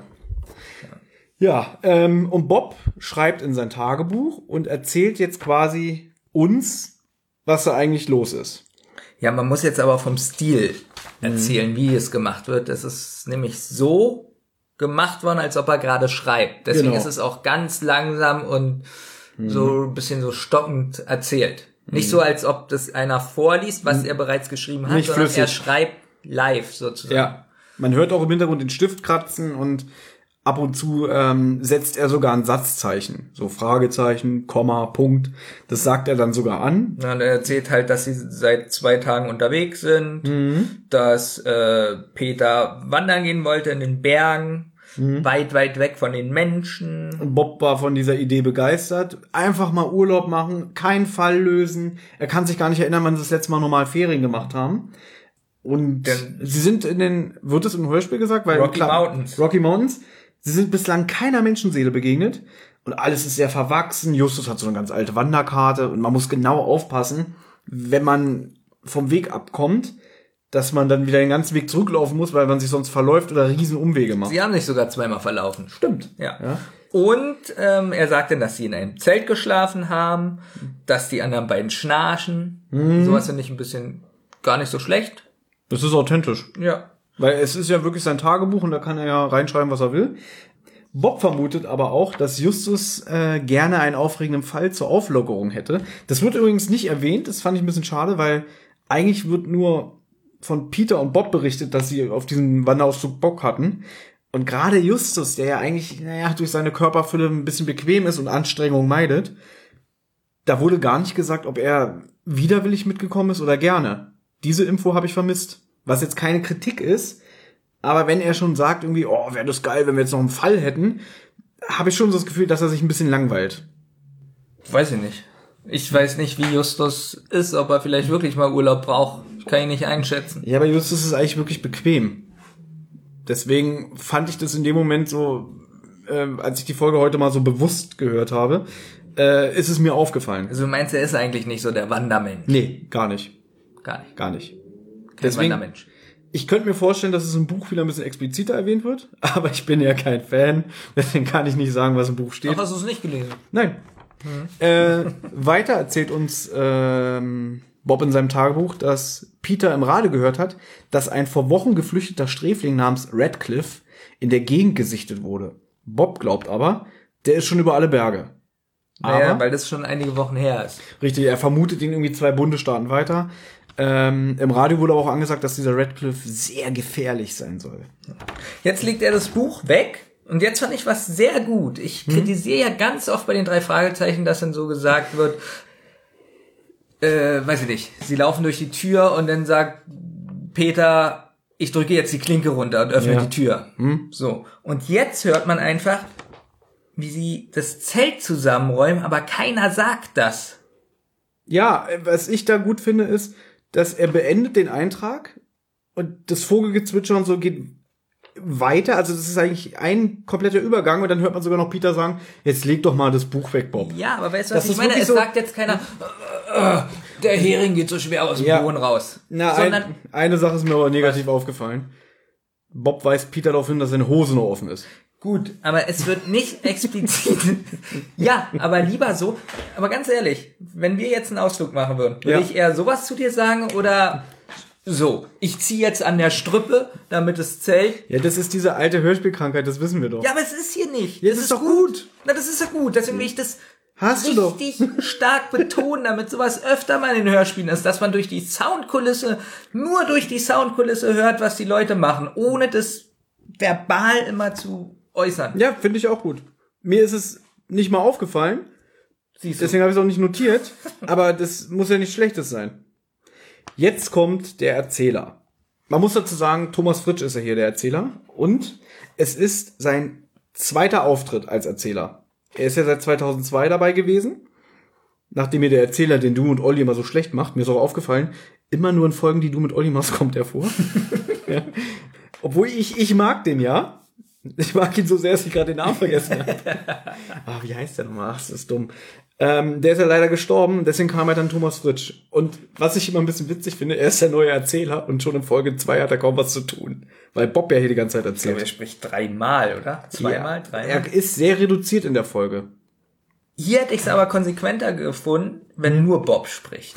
Habe ich auch so gedacht. Irgendwie beißt sich das ein bisschen. Ähm, einerseits hast du den Erzähler, der nicht so oft auftritt, und dann hast du aber noch Bob als zweiten Erzähler. Wir müssen jetzt noch dazu sagen, dass Bob jetzt sehr oft erzählt in der Folge. Genau, das ist so ein Motiv in der, über die ganze Folge, die uns begleitet, dass Bob Reisetagebuch führt und immer wieder zwischendurch ähm, uns darüber in Kenntnis setzt, was passiert ist. Was ich übrigens relativ interessant finde, denn im Interview mit Kari Erlhoff, Hm? da hat sie gesagt, dass sie irgendein Konzept hatte oder eine Idee oder ich weiß es nicht mehr ganz genau, du hilfst mir sicher gleich auf die Sprünge, dass Gedanken in einem Hörspiel Hm. nicht gut rüberkommen, wenn man die ich glaube, sie hat ein Buch geschrieben, wo das so vorkam und da hat sie gesagt, es ist nicht so gut, das als Hörspiel umzusetzen. Na, sie hat gesagt, dass im Auge des Sturms, was wir ja hier Ja. relativ vernichtet haben in unserer Folgenbesprechung, Peter sehr, sehr viel erlebt.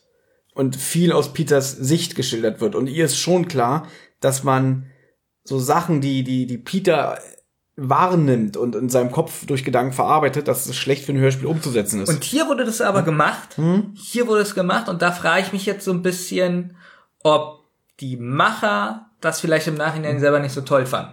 Ich habe ja gestern ein bisschen über die Folge recherchiert. Ja. Und André Marx hatte ja auf der rockybeach.com früher eine Fragebox, wo Leute wie du und ich, die da registriert waren, ihm Fragen stellen konnten. Ähm, und wenn ich das richtig verstanden habe, kommen diese Tagebucheinträge ja auch im Buch schon vor. Und ganz viele hatten, glaube ich, damals Angst, dass unser Freund André Minninger das nicht fürs Hörspiel übernimmt. Und dass André Minninger sogar in seiner eigenen Fragebox gesagt hat, keine Angst, die Tagebucheinträge kommen vor. Er hat sich selber die Frage gestellt. Nein, nein, er hatte auch Also- eine Fragebox und da wurde er auch gefragt. Äh, Und da hat er gesagt, ja, ihr braucht keine Panik haben, wir bauen das mit ins Hörspiel ein. Warum habe ich das jetzt eigentlich erzählt? Weil, weil Kari Erlhoff gesagt hat, dass, Dass es schwer nicht ist. gut ist im Ja. Hm. Hörspiel. Und hier wurde es aber mit Absicht und eigentlich sehr speziell, dadurch, dass es so eine, es ist wirklich sehr langsam Ja, ähm, im ja. Hörspiel. Und darauf- geht teilweise minutenlang. Und das will ich mir aber fürs Fazit aufheben. Ja. Weil ich könnte jetzt schon was drüber sagen, aber dann, brauchst ja nicht. Ne? Ich möchte nur sagen, dass ich es konsequenter gefunden hätte, wenn der Sprecher gar nicht vorkommt. Ja, das gebe ich dir auch recht. Das wäre dann konsequent gewesen. Der hätte ich sogar gut gefunden, wenn Bob das vielleicht nicht in einer, ähm, so als ob er gerade schreibt, das sagt, sondern ganz normal dann sagt. ganz normal vorliest. Genau, ganz Dann hätte normal. man das nämlich öfter einbauen können. Genau. Nee, dass es schon die Szenen gibt, die er schreibt. Mhm. Und das, was der Sprecher sagt, dass er das mit normaler Stimme sagt. So als ob das so seine. Du meinst, dass der Erzähler Bobs Part übernimmt, oder wie? Nein. Wer dass jetzt Bob den Part vom Erzähler übernimmt. Gut, das habe ich ja dann dass doch es diese. Tagebucheinträge gibt, die er langsam schreibt, also die er schreiben Ja. vorliest sozusagen, und das, was der Erzähler spricht, er. Ach so, das. Jetzt hast du es verstanden. Ja, habe ich verstanden. Gut. Gut. Findest du nicht so. Haben wir das jetzt genug ausgeweitet? Also, nein, haben wir. Ja. Ähm, apropos Erzähler. Der schildert uns jetzt, dass sie drei Fragezeichen zwei Stunden ohne Pause bergauf wandern Richtung Gipfel. Sie kommen auch in die Nähe des Gipfels und stehen plötzlich vor einer Nebelwand. Dann wird auch noch gesagt, sie würden in einer Wolke stehen. Jetzt finde ich es ein bisschen merkwürdig, weil da wird explizit darauf hingewiesen, dass Justus nur noch 50 Meter bei ihnen sehen konnte. weil ich es witzig finde, ja, und die anderen. Ist jetzt Justus, hat er die besten Augen und deswegen wird das gesagt? Oder? Äh, ich glaube, Justus heißt ja im Keltischen übersetzt der Adlerblick. ja. Ich weiß es nicht. Aber ist schon lustig. Man hätte ja auch sagen können, die äh, drei Fragezeichen konnten nicht weiter als 50 Meter sehen. Nein, es wird explizit gesagt, Justus konnte nur. Okay. Ist mir nicht aufgefallen? Warte mal, ich bin jetzt mal wie Olli. Habe ich nicht aufgeschrieben, ist mir nicht aufgefallen. ähm, Das ist ja auch nicht so spannend, aber ist ja irgendwie witzig. Ja, dass nur Justus wäre. Ja. Ich kann noch 50 Meter sehen. Entschuldigung, wenn wir euch jetzt gelangweilt haben. ich wollte Ich habe noch aufgeschrieben, dass ich bis dahin die Atmosphäre sehr gut fand. Wirklich. Und seit sie auf diesem Berg sind, und das ist mir schon bei der Todesfolge aufgefallen, der Todesflug, ähm, es fehlt mir ganz oft so dieses Weite. Bei der Wüste ist es so gewesen, dass es mir vorkam, als ob die so im Studio sind, zweimal zwei Meter breit. Und jetzt habe ich wieder das Gefühl, als ob sie, es ist nicht so, als ob sie auf dem Berg sind, als ob so eine Weite ist, so, sondern schon wieder habe ich so ein Studiogefühl. finde ich bei der Folge jetzt nicht. Es gibt Folgen, wo es das gibt, aber hier finde ich es relativ okay. Also da habe ich so diese, das, was mir geschildert werden soll, empfinde ich auch so. Es ist bei mir aber nur in dieser Szene so. Es kommen Szenen, da ist es nicht so, aber hier Ja, ist es gerade ganz explizit. Ähm, So. Ja, und sie sehen jetzt jedenfalls eine schwebende weiße Gestalt im Nebel. Also es baut sich schon wieder im Hintergrund so unheimliche Musik auf. Dann hört man ein lautes, unheimliches Gelächter. Und hier ist jetzt was, ich glaube, das sagt jeder, der die Folge mal probiert hat, zum Einschlafen zu hören. Sagen wir mal, du bist schon eingedöst.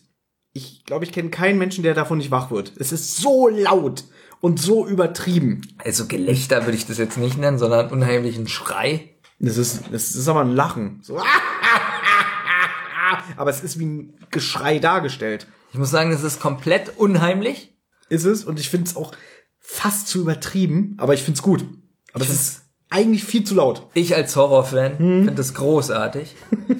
Ja. Und ich habe mir gewünscht, diese Folge geht mal in eine mysteriöse Richtung. Aber es ist wieder ein Mann unterm Laken. Ähm, nee, ja, Entschuldigung. Die Jungs fliehen. Bob stolpert. Okay, das ist wieder was, wo- worüber wir uns auch früher mal aufgeregt haben. Sie fliehen fünf Sekunden. Und dann bleiben sie schon wieder stehen, weil Bob stolpert und verstaucht sich den Fuß. Dann drehen sie sich um und die merkwürdige Erscheinung ist verschwunden.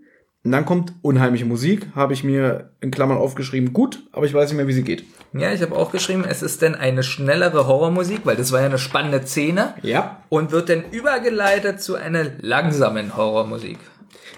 Was? Nee, die ist so, das ist ja dann wieder so wie, das soll den Szenenwechsel unterstreichen. Ja, dann macht es gut. Ja? Macht es gut. Und dann kommt wieder Bob, der erzählt. Wir lauschen wieder seine Tagebucheintragung.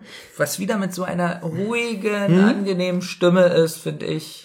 Er macht es sehr gut. Ich kann auch nachvollziehen, also ich in den Kritiken, die ich gelesen habe bei Amazon, die einige, die schreiben, die wirft es so aus dem Fall raus. Kann ich auch nachvollziehen. So die Einstellung. Ja. Aber mir hat's gefallen. Ich habe mir sogar gewünscht, er liest 77 Minuten. vor. Ich hatte auch schon wieder vergessen, dass er in meiner Erinnerung liest er nur dreimal aus dem Tagebuch vor, aber er, das kommt ja sehr oft vor. Also das heißt ja oft, vielleicht kommt es fünf oder sechs Mal vor. Aber ich war erstaunt, dass er jetzt schon wieder ins Tagebuch schreibt. Er schildert uns, sein Fuß tut noch weh, sie machen Rast und äh, debattieren über die Erscheinung, die sie da oben gesehen haben. Warte, ich lese noch kurz zu Ende. Ja. Justus glaubt, dass es ein Mensch war. Bob glaubt nicht, da das nicht logisch ist. Denn kein Mensch kann schweben. Und was soll denn ein Mensch da oben im Nebel äh, alleine? Und dieses Geheule klang nicht nach menschlichen Lauten. Und ein Mensch kann doch nicht weiß leuchten. Okay? So, diese drei Sachen. So, Justus, ich stelle mir das, und deswegen, da geht bei mir dann immer so eine Folge kaputt. Oder nochmal, ich sehe jetzt dieses Cover hier. Ja. So, da ist ja so ein Gespenst, was wirklich aussieht wie ein Gespenst. Und Nebelschwaden und der Berg im Hintergrund. So, ja. und jetzt sehen die Detektive, ja, Sie sehen was schweben. sie sehen was Ja. schweben, weiß leuchten ja, und hören und den, ein Schrei, den, den, wirklich der schlimmsten Schrei der Welt, den, den, den man nicht identifizieren kann. So. Und dann sagt Justus, also, da ist doch witzig eigentlich, dass Justus sagt, ja, das ist ein Mensch. Aber das ist Ja. Justus Charakter. Weil lustigerweise, er rennt ja auch weg, weil er sich in die Hosen kackt. Aber dann, wenn er dann wieder zur Ruhe kommt, dann setzt wieder sein äh, rationaler Verstand ein und dann sagt er sich, na, das kann ja nur ein Mensch gewesen sein. Ja, was sind denn Weil- das für dumme Kinder? Die sehen was fliegen Hm? und dabei ist er gar nicht geflogen. Der stand auf dem Boden. Naja, das kommt ja später in der Auflösung. Na, aber- aber guck doch mal, du hast, du hast doch diese Formel. Du bist jetzt drei Fragezeichen Autor. Du baust was Mystisches ein, etwas, was man sich nicht erklären kann. Es ist unheimlich, es ist gruselig. Dann wird ermittelt und zum Schluss, so wie Kari Erloff auch in dem Interview gesagt hat, äh, in dieser Welt darf nichts mystisch sein. Auch wenn es Folgen gibt wie das Bergmonster, wo eine der einzigen Folgen, wo man am Ende glauben könnte, dass es was Mystisches war, aber es wird auch nicht das Gegenteil bewiesen. Aber- Aber, es darf in dieser Welt nichts geben, was nicht erklärt werden kann. Aber jetzt sage ich das nochmal, warum ich hier wütend durch die Tür gekommen bin. Ja. Ich fand ja diese Folge bis zu bestimmten Punkten sehr gut. Mhm. So, jetzt stelle ich mir gerade vor, die drei Detektive stehen auf dem Berg und ich habe mir das so vorgestellt.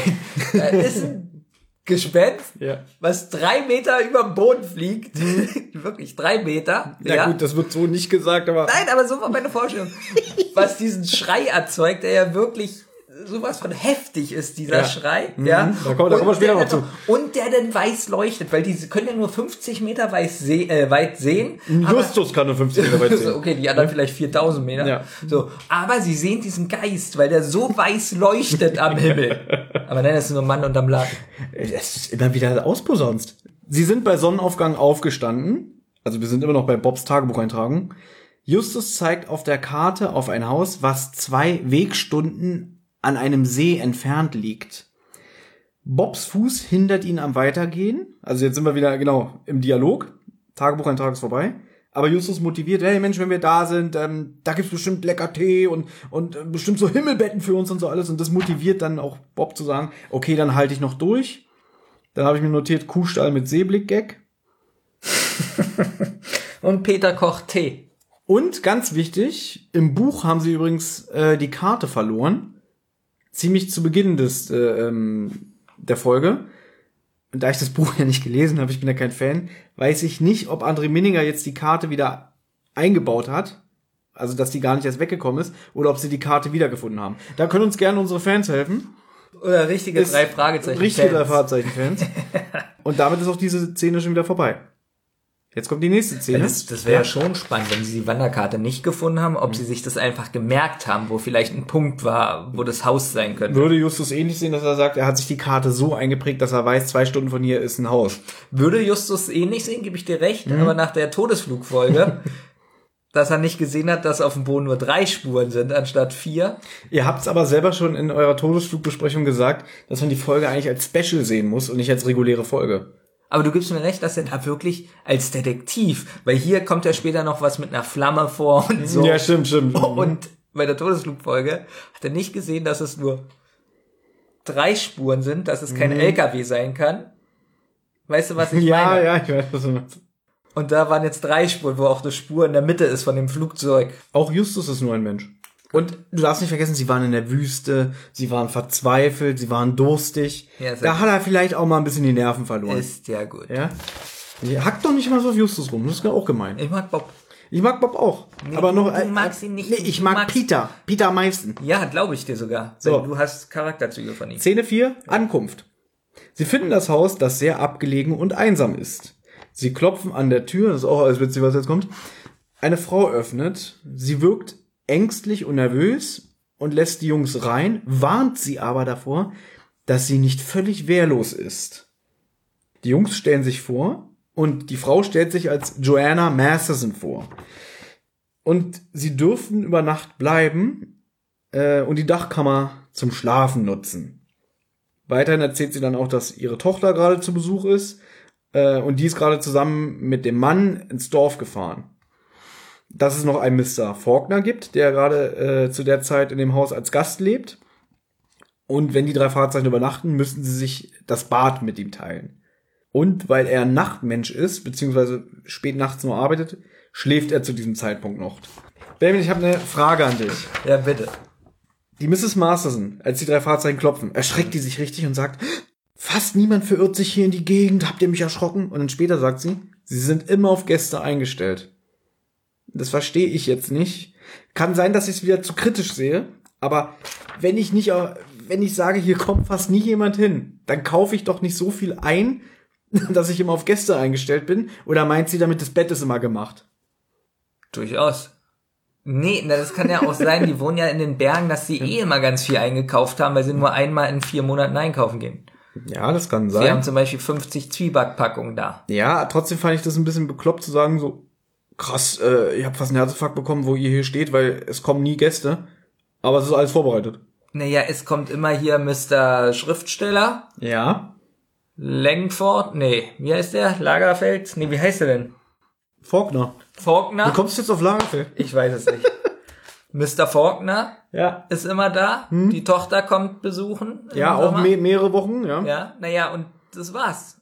Es war auch nur eine Frage, weil ich irgendwie dachte, so irgendwie beißt sich das ein bisschen. Ja, wahrscheinlich, weil sie die Leute, die da hinkommen, Hm. hundertprozentig kennen. Und jetzt sind da drei. Ja, Junge. drei, drei dumme Beckel, Bengels, ne, mit Visitenkarte, wir sind Detektive, ne? Ja, ja. Und äh, Eric Cartman öffnet die Tür, was wollt ihr denn hier? Dann ist da ja noch Bob, der stärkere Schmerzen bekommen Hm. Ja. hat noch. Der Wo- kaum laufen kann. Wolltest du was fragen eigentlich? Nee, ich wollte nur sagen, dass Bob stärkere Schmerzen bekommen hat. Das habe ich jetzt so elegant eingebaut. Wie fandst du das? Gut, wa? Bleiben wir doch beim Bob. Ja. Denn die drei Fahrzeichen sagen zu, sie würden gerne über Nacht bleiben. Und jetzt kommt schon der nächste Tagebucheintrag. Die drei Fragezeichen fühlen sich sehr wohl, haben sich ausgeruht, lange geschlafen und stehen zum Abendessen rechtzeitig auf. Und dabei lernen sie auch die übrigen Hausbewohner kennen. Es wird erwähnt, dass das Haus von der nächsten Ortschaft sehr weit entfernt ist. Und der Mr. Faulkner, der da, wie Benjamin schon gesagt hat, äh, seit Jahren immer über den Sommer zu Gast ist, der ist Schriftsteller, aber wohl kein berühmter, denn Bob gibt zu, dass er ihn nicht kannte, aber er ist zu höflich, ihm das äh, nicht zu sagen. Ja, er wohnt, wie gesagt, jeden Sommer bei den Mastersons. Äh, und jetzt kommt's in meiner Recherche. Laut Buch, also Vorlage, ist Mr. Faulkner circa 30. Hattest du das Gefühl, da redet ein 30-jähriger junger Mann? Ich hatte das Gefühl, der ist so 64 Ich hatte das Gefühl, der ist so 84. durch dem Alkohol abgedankt. Äh, um es gleich vorwegzunehmen, ich mag den Sprecher, ich fand den gut, auch wenn er teilweise ein bisschen langatmig redet, Aber, also der Sprecher ist gut, aber wenn ich jetzt schon wieder lese, der ist 30 im Buch, ist es doch schon wieder, da verstehe ich, jetzt, jetzt, jetzt kommt wieder, Los, Minninger. jetzt kommt wieder Minninger. Ja. Obwohl es muss ja nicht mal Minninger sein, es kann ja auch sein, dass äh, die Heike Dine Körting sagt irgendwie, ja hier, ähm, wie heißt denn der Typ? Wo ist denn, wo ist die Kassette bei mir? Wo ist die Kassette gebracht? Ah, ich runtergeschmissen. Stück Scheiße. dass Frau Körting sagt, ach Mensch hier, Wolfgang Hartmann, den laden wir ein, das ist ein guter Freund von mir, der spricht mal den Mr. Faulkner, dass so aber dann so auf diese Vorgaben einfach geschissen wird. Mir ist was aufgefallen bei den drei Fragezeichen, besonders in dieser Folge. Ja. Man Dir hat fällt jetzt- immer was auf. Man hat ja den Mr. Faulkner und den Später. Mr. M- äh, hier Marston. Masterson. Masterson. Mr. Master System. so, Riesengag. Ja, Riesengag, oder? Ja, super. Wir haben ja Mr. Master System. So. Und dass die beide sehr ähnlich sprechen. Ja, Wie sie sprechen. ja. Und mir ist aufgefallen, dass in den drei Fragezeichen-Folgen ganz oft die Männer, was lachst du so? Dass ganz oft, Nein, Entschuldigung. dass ganz oft die Männer so sprechen. In dieser Art. Du meinst so eine langsame, tiefe, äh, brummige Weise. Ja. Ja. Und das ist mir besonders aufgefallen bei Mr. Master System und Mr. Faulkner. Mr. Master System ist übrigens äh, wieder einmal Woody Allen, der Sprecher. Das wusste ich nicht. Ich habe jetzt gedacht, das ist der Sprecher von Mein Name ist Beethoven. Mm, Oh Gott, du meinst ein Hund namens Beethoven. Äh, was habe ich gesagt? Mein Name ist Beethoven. Oh Gott, ja, ein Hund namens Beethoven. Den habe ich schon sehr lange nicht mehr gesehen. Der Mann, wie heißt der, der Vater? Ja, wie- ich doch nicht, wie der heißt. Ich habe den Film seit tausend Jahren nicht mehr gesehen. Der Nein, der hat die Stimme von Helmut Gauss. Google es nach, ich weiß es auf dem Kopf. Ja, da guckst du, ne? Ich mach derweil mal weiter. Ähm. Also Faulkner ist 30, hört man im Hörspiel überhaupt nicht. Ist auch nicht schlimm. Es ist ein toller Sprecher, den sie ausgesucht haben, aber passt überhaupt nicht stimmlich zum 30-Jährigen. Äh, und die Sarah, die Tochter von den Mastersons, die studiert in Chicago Sport und ist gerade zu Besuch. Und die Sarah, die wird übrigens, liebe Freunde, gesprochen von, wie heißt sie? Nadja Reichhardt. Nadja Reichhardt kennt man unter anderem als Stimme von, wie heißt sie, Jennifer Anderson in Friends. Normalerweise hat ja Jennifer Anderson als deutsche Feststimme Ulrike Sturzbecher, aber in Friends war es Nadja Reichhardt. Ich erzähle euch das alles auch gerade nur, weil Benjamin immer noch googelt. Ein Hund namens Beethoven war falsch. Wie heißt denn der Mann von Bigfoot? Ach so. Oh Gott, das habe ich ja noch länger nicht gesehen. Wie heißt denn der Schauspieler? Alter. Mach weiter. Nee, Ähm, ich will wissen, nee, ob Nein, nein, ich meine, du, du sollst Hier, gucken. die Stimme. Ja. Ich habe ihn gefunden. Hier, den kennst du doch hier. Ja, den Schauspieler kenne ich. Das ist, Naja. äh, wie heißt er, äh, aus der Serie Hinter Mond gleich links. George Leis Lithgow. Lithgow, ja. So, und der hat doch die Synchronstimme, das ist der doch bestimmt. Nach dem Abendessen bleiben alle noch sitzen und reden. Es ist so um 23 Uhr. Also wir sind immer noch in Bobs Tagebucheintrag. Äh, und Bob legt jetzt sein Tagebuch beiseite. Und es ist wieder so ein toller Übergang. Man hört im Hintergrund ähm, das Kamin knistern und so alles. Und dann spricht Mr. Faulkner Bob auf sein Tagebuch an. Was schreibst du denn da, Junge? Oh, nur so einen kleinen Reisebericht. Und hast du es jetzt endlich gefunden? Nee. Ähm, Faulkner fragt Justus nach aufregenden Erlebnissen, die sie auf ihrer Wanderung hatten. Äh, und die Detektive tun so, als wäre nichts passiert. Also sie reden nicht von ihrer Begegnung mit dem Phantom. Aber der Faulkner sagt dann, naja, ihr wart ja auf dem Nebelberg. Vielleicht seid ihr ja dann dem Phantom begegnet. Oder ihr habt Glück gehabt, ihm nicht begegnet zu sein. Und dann sind alle so erstaunt und wollen mehr wissen.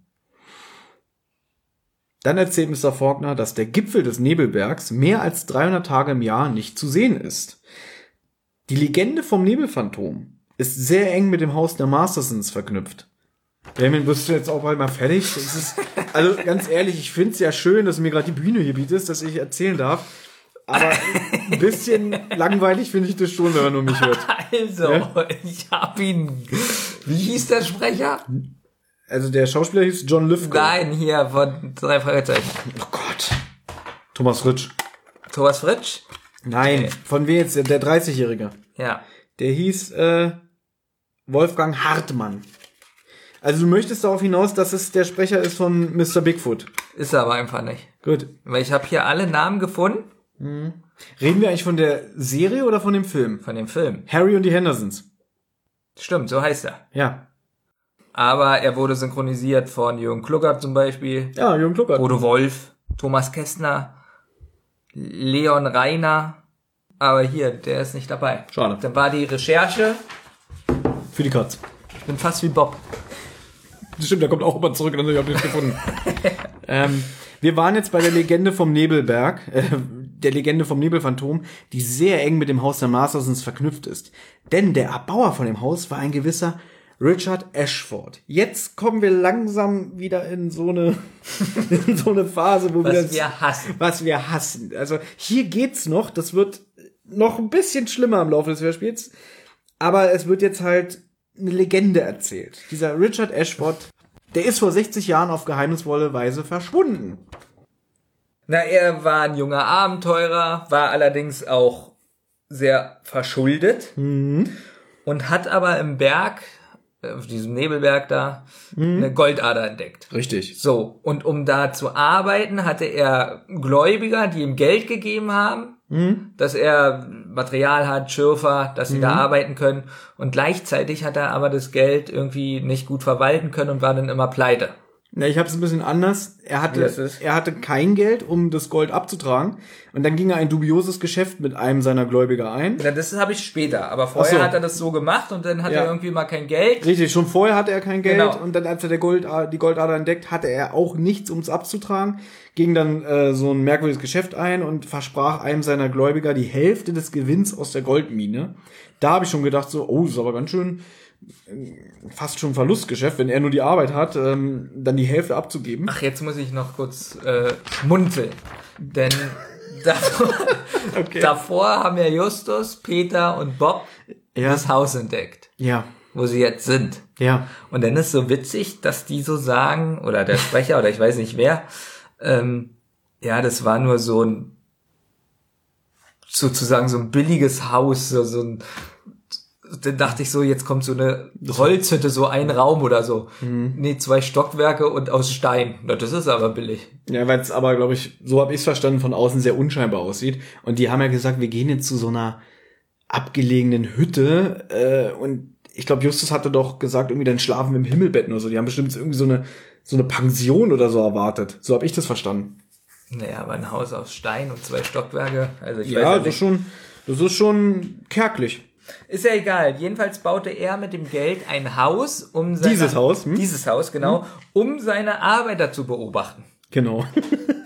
Was auch gut ist. Er arbeitet nicht selber, er guckt nur. Steht nur so am Fenster die ganze Zeit. So, und jedenfalls war die Goldader kleiner wie gedacht. er gab aber nicht auf. er gab nicht auf und wollte noch eine zweite Goldader finden und die Mine wurde immer größer, hat immer mehr Geld gekostet. dass er am Ende mehr Geld verlor als gewann. Ähm, das endet wohl damit, dass der Ashford verschuldet war. Und dann zog er sich zurück und verschwand eines Tages ganz. Also die Leute im Dorf haben ihn nicht mehr gesehen. Nie mehr Nie gesehen. mehr gesehen. Und man darf jetzt auch nicht vergessen, das erzählt alles der Mr. Faulkner mit dieser brummigen, tiefen Stimme. Äh, und im Hintergrund ist die ganze Zeit das Kamingeknister zu hören. Man muss schon sagen, atmosphärisch ist es richtig gut gemacht. Ob man jetzt konzentriert zuhört, weil er erzählt es ja auch sehr langsam. Darüber könnte man jetzt streiten, aber von der Atmosphäre her finde ich es sehr gut. Ne, er erzählt es auch so ein bisschen. Sie fragen ihn ja auch später, ob er das alles glaubt oder nicht. Genau, das, das können wir gleich. Nee, das kommt ja gleich. Ich wollte kommt- nur ja. sagen, er erzählt es ja auch nicht so. Er erzählt es schon so wie so ein Märchen. wie eine Legende. Hm? Genau. Also er erzählt es nicht so, ja, so ist es, Leute, sondern er verpackt es schon irgendwie so in so ein Märchen, finde ich so. Naja, und dann erzählt er jedenfalls, dass er halt verschwunden war und dass irgendwann so ein einsamer Wanderer Habe ich auch so geschrieben. auf, Jahre auf dem später. Nebelberg war, genau. Und da äh, hat er dann halt so ein Wesen. Eine weiße, eine weiße Gestalt im Nebel. Die Leute im Dorf vermuteten Ashfords Geist. Und dadurch ist halt diese Legende vom Nebelphantom der entstanden. immer noch das Gold sucht. Genau. Die Mrs. Masterson, also man muss sagen, sind ja alle äh, in diesem Raum, die sagt jetzt ihrem Mann, du, das ist der Grund, warum die Leute im Dorf uns meiden. Die haben Angst vor uns. Und der Mann, der, der tut es auch so ein bisschen ab. Ach, Quatsch, hier ist doch nur Aberglaube und bla bla. Und ich glaube, dann sagt sogar noch die Sarah irgendwie, naja, Dad, als wir gerade im Dorf waren, die haben uns alle schon ein bisschen komisch angeguckt. Dann sagt hier Mr. Peter Falk, Falk Peter Falk, jetzt noch, sind wir schon bei Peter äh, Falk. Der sagte noch, dass der Nebel gerade so zum See runterkriecht und dass dadurch auch das Phantom ganz nahe ist. Genau. Und die Unterhaltung wird durch ein lautes Geräusch unterbrochen. Alle erschrecken sich und Justus geht todesmutig in Richtung des Geräusches. Mit auch eine gute Musik, also Ja. gute Musikuntermalung in dieser Genau, Szene. Ich finde, das ist wirklich spannend, Ja. wirklich gut gemacht. Und es ist nur ein loser Fensterladen, der sich durch den Wind draußen losgerissen hat und gegen das Fenster geknallt ist. Und alle lachen. So, und das hat auch schon wieder alles kaputt Nee, gemacht. finde ich aber Doch, nicht, doch, weil, du- nein, nein, nein, nein, nein, nein, nein, nein, nein, weil irgendwie das ist so ein bisschen Auflockerung, weil man muss sagen, das war alles sehr gut atmosphärisch gemacht. Ja, du hast so einen kurzen, kurzen ähm, Schockmoment und ich finde auch gut, dass Justus das aufklärt und nicht jemand der anderen, weil wir dürfen nicht vergessen, Justus ist der Rationale, der immer wieder sagt, es gibt keine Geister. So, ich spiele das jetzt kurz vor. Ist fast so ähnlich wie mit dem Phantom. Ich stelle mir da so ein Yeti-Phantom vor, ja, was drei Meter im Himmel schwebt und heller leuchtet wie die Sonne, ja. Und jetzt auch diese Szene ist genauso, wo man sich so vorstellt, holst du dir einen runter oder was machst du da? Nee. So, und Du siehst doch, was ich mache. Warum fragst du so dämlich? so, und diese Szene Ja. ist fast genauso, ja. Mit einer Musik und einer Geräuschkulisse, die wirklich gut ist, ja.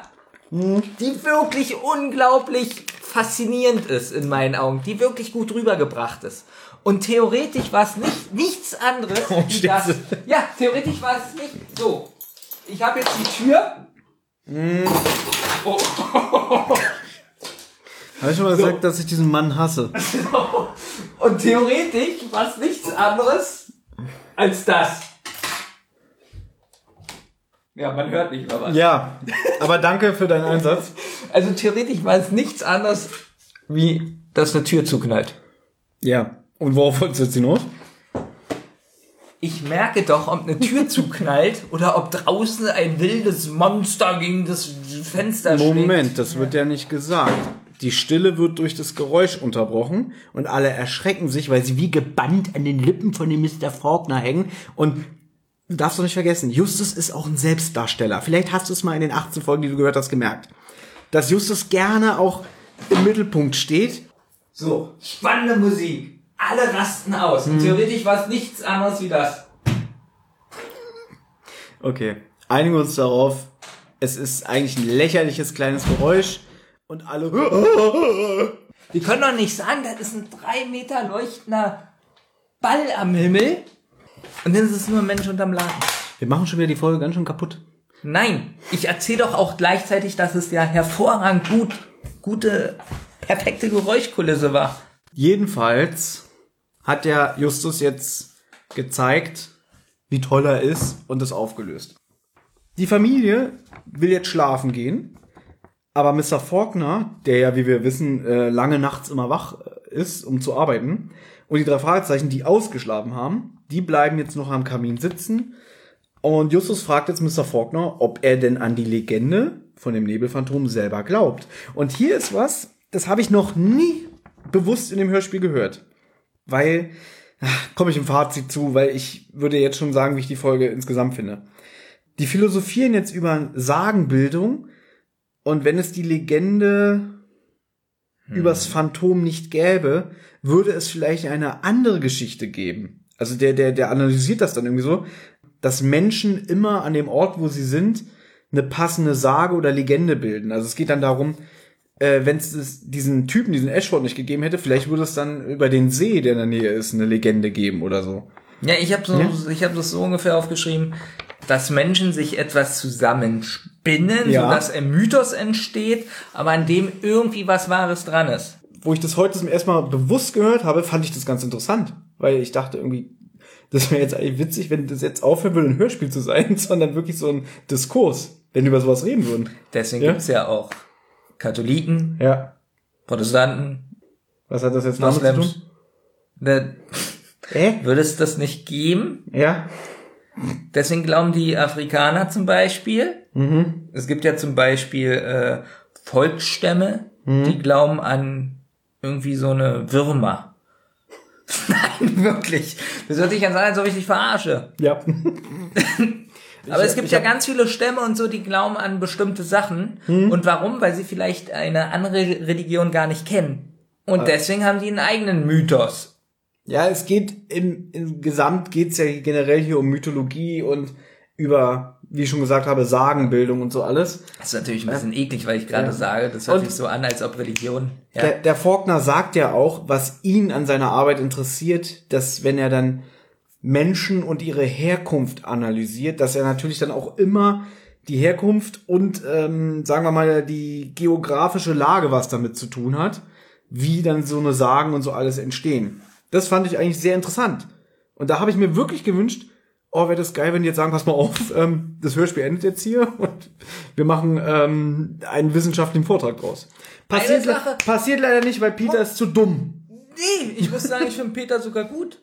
Weil er Dass er sagt, du ich nicht. bin ganz ehrlich, ich verstehe es nicht. Glauben Sie jetzt daran oder nicht? Es ist ja witzig, ich habe das auch wieder nur überspitzt aufgeschrieben, Peter ist zu dumm. Ähm, und dass er sagt so, ja, ich habe kein Wort verstanden. Jetzt habe ich mir aufgeschrieben, wahrer Kern jeder Legende. Naja, Falkner sagt dann, ähm, was er denkt, ist nicht wichtig. Ja, genau. Hm? Und dass der Nebelberg auf alle Fälle ein Geheimnis hat. Und es ist ja egal, was er denkt oder nicht. Genau. Dass er sagt, irgendwie, es ist ja egal, aber irgendwas muss ja dran sein. So, jetzt hört man, kriegt man mit, dass draußen starker Nebel wieder ist. Vielleicht guckt einer raus, weiß ich nicht, habe ich nicht aufgeschrieben. Na, Bob sagt, äh, schaut mal nach draußen, da hat sich Nebel gebildet und da wird auch gesagt, dass der See so nah ist, dass es vom See kommt.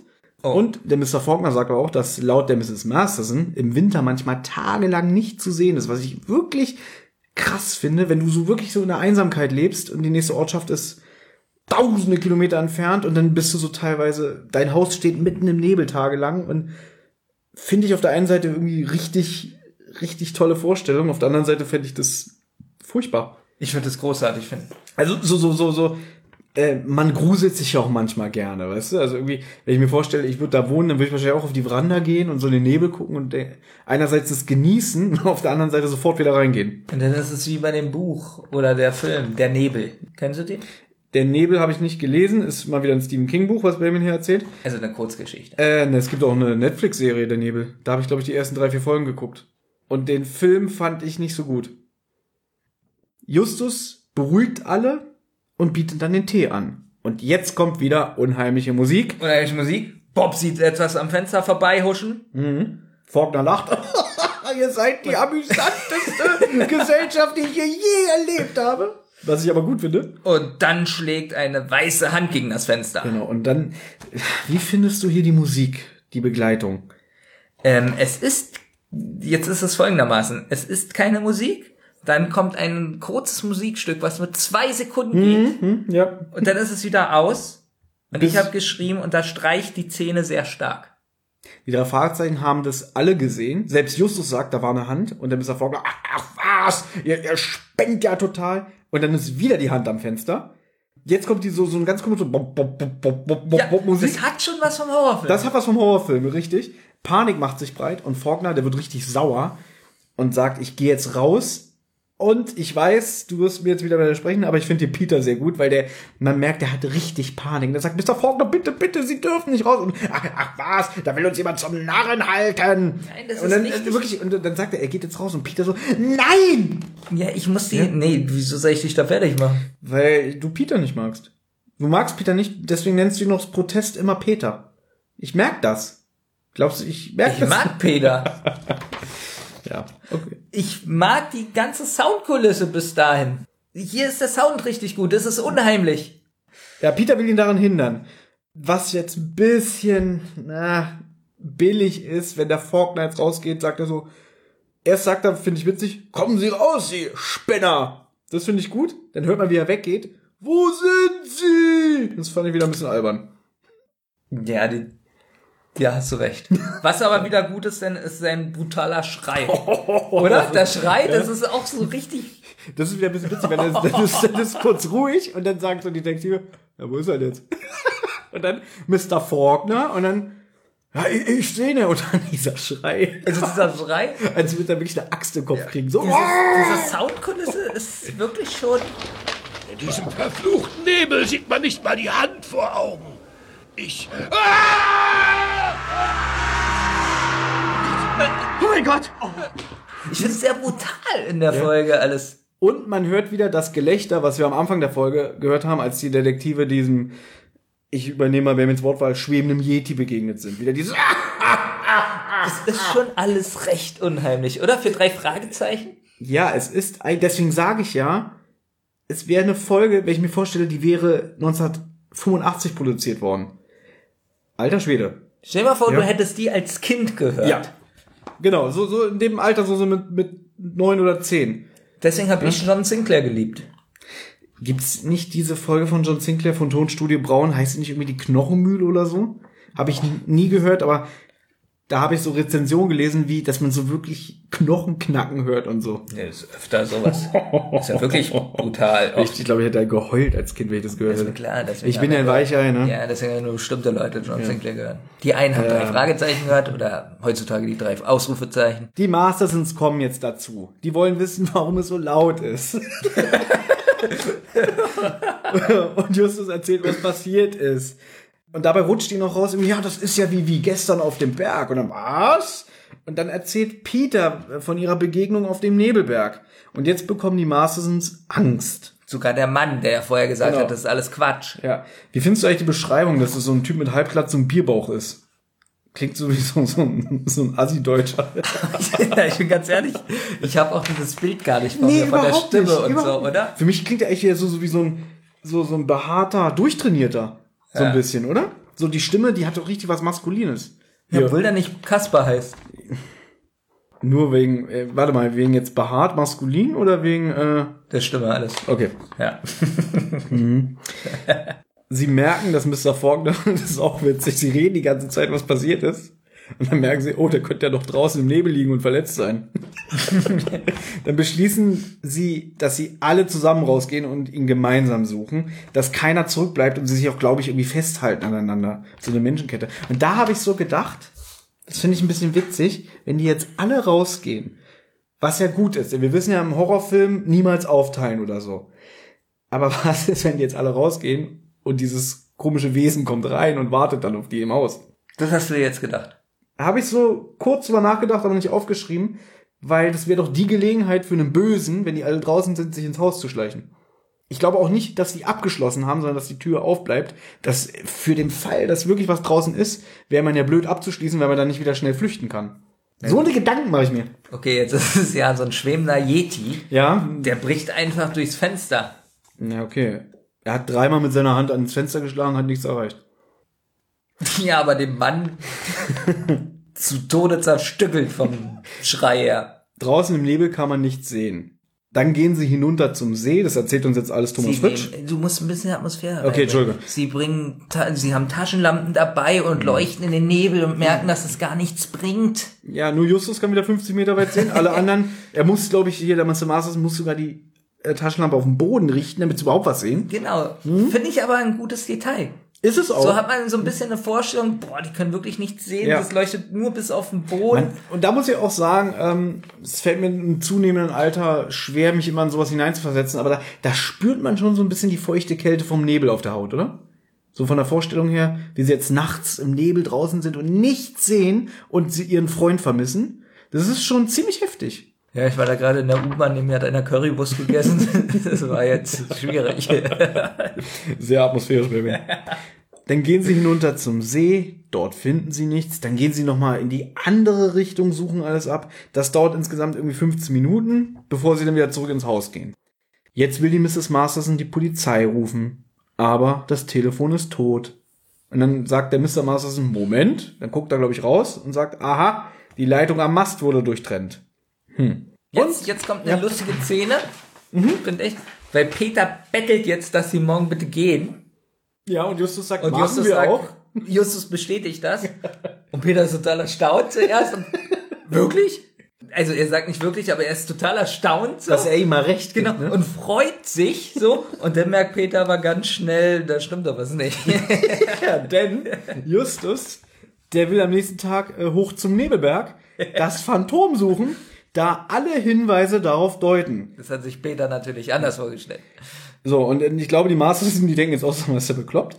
Und es wird die berühmte Visitenkarte gezeigt und der Mr. Marson sagt, jetzt bin ich aber überrascht, Jungs. Und es kommt wieder diese Übergangsmusik. Baum, Baum, Baum, Baum, Baum. Die habe ich schon öfter gehört. Ja, das ist so ein Motiv, die kommt meistens dann, wenn die Detektive einen neuen Fall haben. Ah, Haben sie ja jetzt in dem Sinne, weil Mr. Faulkner ist weg und es gilt aufzuklären, wohin er ist. Wollen wir noch kurz darüber reden, dass es eigentlich witzig ist? Ich meine, da ist gerade ein Mensch verschwunden und man kann davon ausgehen, dass es irgendein schwebender Yeti war, um in deinem Sprech zu bleiben. Und Justus sagt, naja, alle Hinweise deuten darauf hin. Das muss das Nebelphantom sein, ich gehe da morgen hin. finde ich gut. Ja, man könnte jetzt darüber debattieren, ist es mutig oder lebensmüde? Aber es würde ja wieder zu dem passen, was ihr ja in der letzten Folge kritisiert habt, dass Justus sein Detektivdasein leugnet und dass er hier konsequent ist und sagt, er will wissen, was es ist. Aber zwischen leugnen und äh, lebensmüde in den Tod gehen ist auch ein Unterschied. Das ist schon viel witziger, dass Bob in seinem Tagebuch jetzt wieder schreibt. Okay, das ist jetzt der Übergang. Und hier muss ich sagen, die Musik, die da im Hintergrund gespielt wird, das ist die beste Musik von der ganzen Folge.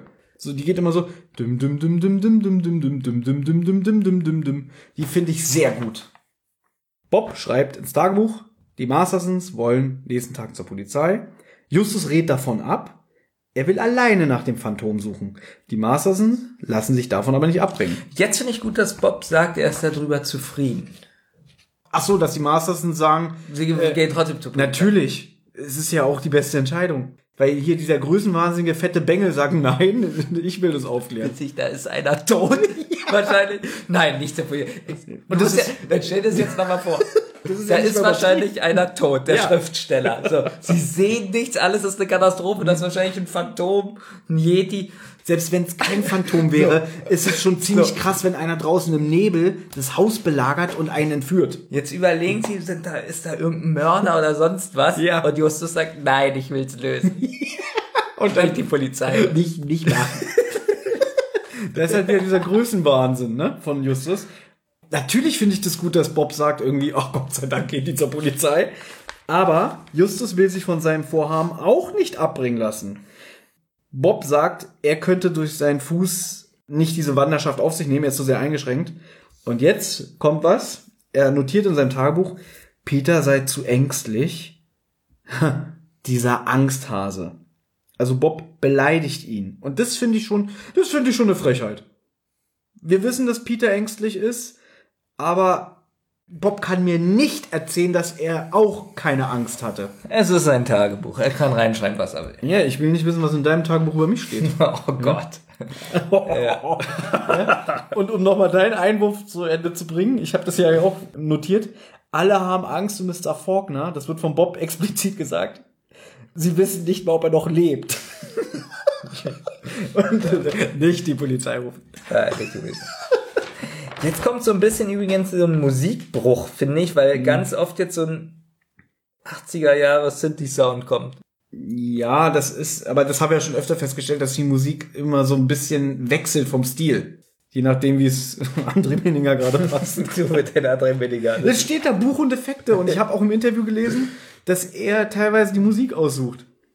Peter sagt, finde ich sehr gut, dass er Justus begleiten möchte und alle sind auch erstaunt. Und, äh, was du? Wir erinnern daran, was Bob gerade ins Tagebuch geschrieben hat, feige Schwein. Und er sagt dann noch sogar, ja, ich weiß, was ihr jetzt denkt, aber ich kann Justus nicht alleine gehen lassen. Und so viel zum Thema hier feige Sau. Also Peter ist treu und egal wie er Angst hat, er kann seinen Freund nicht alleine gehen lassen. Deswegen Peter in dieser Situation mein absoluter Held. Er hat einfach Angst, so wie du es vorhin gesagt hast, dass der Yeti in das Haus kommt. Nee. Mal was anderes. Was, was, du hast dein scheiß Jedi. Das ist Ich finde übrigens, dass man sich hätte die Szene komplett sparen können.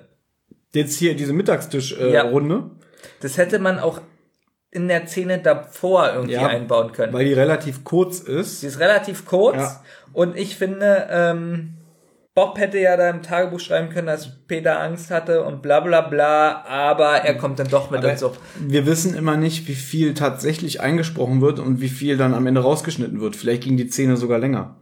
Ja, aber trotzdem, Hätte man an und das- für sich hätte man es so umbauen können, dass das irgendwie in der vorigen Szene ist. Ja, ich find's nicht schlimm, aber du hast recht, man hätte es auch ein bisschen runterbrechen können.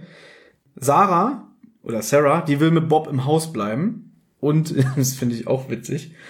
Weil die Eltern möchten, dass sie mit ins Dorf kommt, wenn die jetzt die Polizei verständigen. Sie sagt aber, nein, ich bleibe bei Bob, weil im Notfall kann ich dann immer noch Hilfe holen. Habe ich mir notiert in Klammern wie. Denn wir wissen ja, dass die Telefonleitung durchtrennt wurde. Und wir wissen, dass die auch ziemlich in der Einsamkeit leben. Und wenn das jetzt wirklich wie so ein Horrorfilm ist, sagen wir mal, es dringt jemand ins Haus ein und Bob hat plötzlich eine Axt im Kopf. Was will sie denn dann machen? Es wird ja nicht mal gesagt, ob die eine Waffe haben oder so. Ja toll, dann rennt sie durch den Wald und dann wird sie wahrscheinlich da auch geschändet oder so. Ich habe keine Ahnung. Von einem Baum, wie bei Tanz der Teufel. Jetzt kommt sehr lange Musik. Halt, Was? Peter drängt dann zur Eile, er will die Sache endlich hinter sich bringen und dann will er nach Hause. Dann kommt die Musik. Und die ist richtig lang. Kann sein, war habe ich nicht notiert. Der Übergang beginnt mit einem Horn. So ein Horngeräusch. Danke für diese Vorlage, denn was jetzt kommt, da ist mir fast ein Horn gewachsen. ja. Denn jetzt kommt etwas, was wir hassen. Wir haben schon öfter gesagt, wir hassen es, wenn im Hörspiel plötzlich ganz viel erzählt, erklärt wird, mit ganz vielen Namen und Hintergrundwissen und Erlebnissen aus der Vergangenheit, die aber nur erzählt werden und man dann immer so viele Notizen machen muss. Und das war der Punkt, wo ich hier saß und wirklich äh, meine Schrift immer kleiner wurde und ich wurde aggressiv. Ich glaube, es gibt nur zwei, drei Folgen, wo das nicht so ist. Beim Gockel war es nicht so. nee, wirklich, da war das gar Ja, und nicht. beim Drachen zum Beispiel. Stimmt, beim Drachen ist es auch nicht. Das, nee, selbst beim Phantomsee war das nicht so schlimm und beim Gespensterschloss nicht. Der Phantomsee, ich weiß, die Leute hassen das, Nee, wenn ich das Phantomsee sage. war nur das hatte ganz andere, ganz viele Lücken, Ja. wenn man das Buch nicht kennt. Ja. Du hast es übrigens noch, ne? Habe ich das heute schon erwähnt? Die Sarah will was kochen, was ich auch wieder ein bisschen witzig finde, weil ich das hat ja so verstanden, die haben doch gerade erst Mittag gegessen. Ist egal. Bob gibt vor, er will etwas schlafen. Stattdessen geht er in Mr. Faulkners Zimmer und findet dessen Laptop. Darauf ist eine Datei namens Bestseller, die Bob öffnet. Es handelt sich dabei um einen Roman. Sarah kommt dazu und überrascht Bob. Also die schleicht sich so von hinten an und liest dann vor, was Bob gerade da äh, auf dem Laptop sieht. Und sie sagt dann auch so, so, so, du wolltest doch schlafen gehen. Und dann sagt Bob, ja, Justus hat, hätte ihn beauftragt, er soll mal Nachforschung betreiben, weil Justus nämlich vermutet, der Faulkner weiß mehr, als er zugeben wollte. Möchtest du übernehmen? Ne, du hast ein bisschen außer, außen vor gelassen, dass der Roman eigentlich ziemlich realgetreu wiedergibt, was gerade passiert ist. So Das wäre jetzt, das wäre jetzt gekommen. Das wäre jetzt gekommen. Also alles, was jetzt passiert ist, so mit den Nebelbergen, mit dem Phantom und bla bla bla, steht auch so ungefähr in dem Roman und es geht noch weiter. es ist eine genaue Nacherzählung der Ereignisse der letzten Tage, sagt Sarah. Aber selbst die Realität, die weitergehen würde, steht da schon so ungefähr, also so Mhm. Richtig. zusammengesponnen. Und Bob vermutet, dass das auch eintreten soll. Genau, und das ist natürlich ein bisschen merkwürdig, dass der Mr. Faulkner da ja dann doch mehr weiß. Also, dass da Dinge erzählt werden, die ja jetzt passieren sollten, so wie du schon sagst. Und jetzt zitiert er aus dem Roman irgendeine Textstelle und dann sah er sie, also er ist jetzt die Hauptfigur von dem Roman, sie kam auf ihn zu. Der Altkluge, der Nervöse und der Stille was eine Anspielung auf die drei Detektive ist. Justus, der Altkluge, Peter, der, der Nervöse und Bob, der Stille. Bob ist dann empört darüber und dann sagt nämlich auch Sarah, Zu Recht. zu Recht, äh, sagt sie, er baut uns alle als Figuren in seinen Roman ein. Ich weiß, die Leute bei RockyBeach.com würden jetzt, gewisse Leute würden jetzt die Hand vorm Mund halten und sagen, gern, das weiß man doch alles. Hier ist ein Fehler. Wann hat Mr. Faulkner das geschrieben? Denn die drei Detektive sind ja erst am Tag davor angekommen. Da hat Mrs. Mercerson gesagt, unser Besuch schläft noch, also Mr. Faulkner. Dann gehen die drei Fra- Fragezeichen selber schlafen, stehen auf, gehen runter, Abendessen und lernen Mr. Faulkner kennen. Da er nach dem Essen die Legende erzählt von dem Nebelphantom und dann draußen unter lautem Geschrei entführt wird, wann hat er das äh, aufgeschrieben? Gut. Gibt ja nun mehrere Möglichkeiten. Oh, jetzt bin ich gespannt. Der Yeti hat gesagt, komm, nimm dein Laptop mit, schreib auf, ich bringe ihn wieder zurück. Oder was? Zum Beispiel kennt er schon seit zwei, drei Jahren die drei Fragezeichen und stalkt die. Was ist da so lustig? Hä, was denn? Okay, die Theorie möchte ich jetzt gerne hören. Also weiter ausgespickt bekommen. Das sind ja so kleine Lokalhelden. Die haben ja schon ein paar Fälle gelöst und sie kennen Alfred Hitchcock persönlich. das hab ich vergessen. Sie kennen Alfred Hitchcock. Ja. Das hat ich vergaß. Er ist ja nun Schriftsteller. Aber kein Bekannter. Trotzdem kennt er ja wohl Alfred Hitchcock. Und will jetzt gerne wissen, wie kann es sein, dass Alfred Hitchcock drei Detektive, die Kinder sind, engagiert Ja, und hat die gestalkt. Schon seit Jahren. Ja. Und deswegen weiß er, dass Bob der Stille ist, Peter der Nervöse. Ich könnte jetzt eine Diskussion anfangen, aber ich kürze es ab. Du hast mich überzeugt. Ich hab dich Du überzeugt. hast mich super überzeugt. Na, Sag mir das Gegenteil, dass es nicht stimmen kann. Nee, du hast mich ja schon überzeugt. Also, er, er hat bestimmt auch die drei Fahrzeitenbücher gelesen. Das ist ja noch nicht mal gelogen, weil in den alten Büchern gehen die ja am Ende immer zu Alfred Hitchcock, erzählen von Ja. dem Fall und er bringt die ja die Geschichten als Bücher heraus. Natürlich. Nur weiß ich jetzt nicht, ob ähm, die dann wirklich auch in den Büchern, die Alfred Hitchcock veröffentlicht, die drei Fragezeichen sind oder vielleicht fiktive Figuren. Pass auf, jetzt sage ich was ganz ekliges. Oh, und du lässt, und du lässt es drin. Wir laden ja die Folge auch auf YouTube hoch. Ja. Jeder Daumen nach oben bedeutet, meine Theorie ist richtig. Jeder Daumen nach unten bedeutet, ist totaler Quatsch. Ja, aber ich will ja keine Daumen nach unten. ja, ich weiß. Ich hab doch schon gesagt, du hast mich überzeugt. Einfach nur um dieser möchte Diskussion aber, was die, Hörer, was die Hörer denken. Ist Nee. meine Theorie. Doch. Aber du lässt ja jetzt auch gar nicht das Gegenteil zu. Dass du jetzt sagen könntest, ja, Thomas, es ist zeitlich eigentlich nicht möglich, dass er, wenn er die Jungs an dem Abend kennengelernt hat und wenige Minuten später entführt wird, wann hätte er das in den Laptop aufschreiben sollen? doch. das lässt du ja gar nicht zu. Das ist Daumen nach unten ja. bei YouTube. Das sind übrigens so die, die Stellen, die ich im Podcast hasse. ja. Nein, wir machen das anders. Daumen hoch, wenn ihr der Meinung von Belmin seid. Kommentar, wenn nicht. So macht man das nicht. Daumen nach unten. Bist du dumm? Weil dann, natürlich habe ja ich recht. dann sind da 1 zu 50 Daumen. Gut. Gut. Jetzt kommt es, jetzt, jetzt kommt der Moment, wo wirklich aggressiv wurde, als ich die Folge vorbereitet habe. Eine weitere Datei namens Ashford Recherche wird auf dem Laptop gefunden. Mr. Faulkner hatte erfahren, dass No. Ashford äh, eine Geliebte namens Melissa Radcliffe hatte. Der schlaue Hörer, der aufgepasst hat, wird sich vielleicht erinnern, wie der geflüchtete äh, Häftling hieß mit Nachnamen. Und aus der Liebschaft von Ashford und Radcliffe entstand ein uneheliches Kind, ein Sohn. Harry Ledbetter. Harry. Melissa ist inzwischen verstorben, aber sie hat oder hatte eine 20 Jahre jüngere Schwester, die inzwischen eine alte Frau sei. So, und sowas nervt mich Ja, so. das ist Eine Schwester, Ja. die jetzt alt ist oder noch besser wie in 30 andere drei Fragezeichen Folgen, wo irgendjemand verstorben ist und ein Erbe. Und hier geht's auch schon wieder um Erbe, um Briefe, die, oh. Faulkner konnte sie auswendig machen. Weißt du, was das Schlimme ist? Die erzählen es auch ganz schnell, ist mir aufgefallen. Ich konnte kaum mitschreiben, ich musste tausendmal Richtig, zurückspulen. weil die lesen das ganz schnell vor. Ne, der, der, hier, Ja. die Sarah liest Die das Sarah, schnell. genau. Hatte eine Geliebte namens Melissa Radcliffe, daraus ist ein Sohn entstanden. Ja? so Und die. dann hatte sie eine Schwester und Mr. Faulkner konnte sie ausfindig machen. So, die Schwester gab zu, also in dem Gespräch mit Mr. Faulkner, dass Melissa einen unehelichen, unehelichen Sohn hatte, soweit waren wir schon, Harry Radcliffe, hat Bayman schon gesagt, der schon wegen verschiedener Delikte im Knast saß. Ich muss kurz einschneiden. Eine Sache ist Das war sehr eine gut. dynamische Bewegung gerade. Das war eine dynamische Bewegung, die leider keiner sieht. ja. Was ich sehr gut finde, sie sagt ja 20 Jahre jüngere Schwester. ja.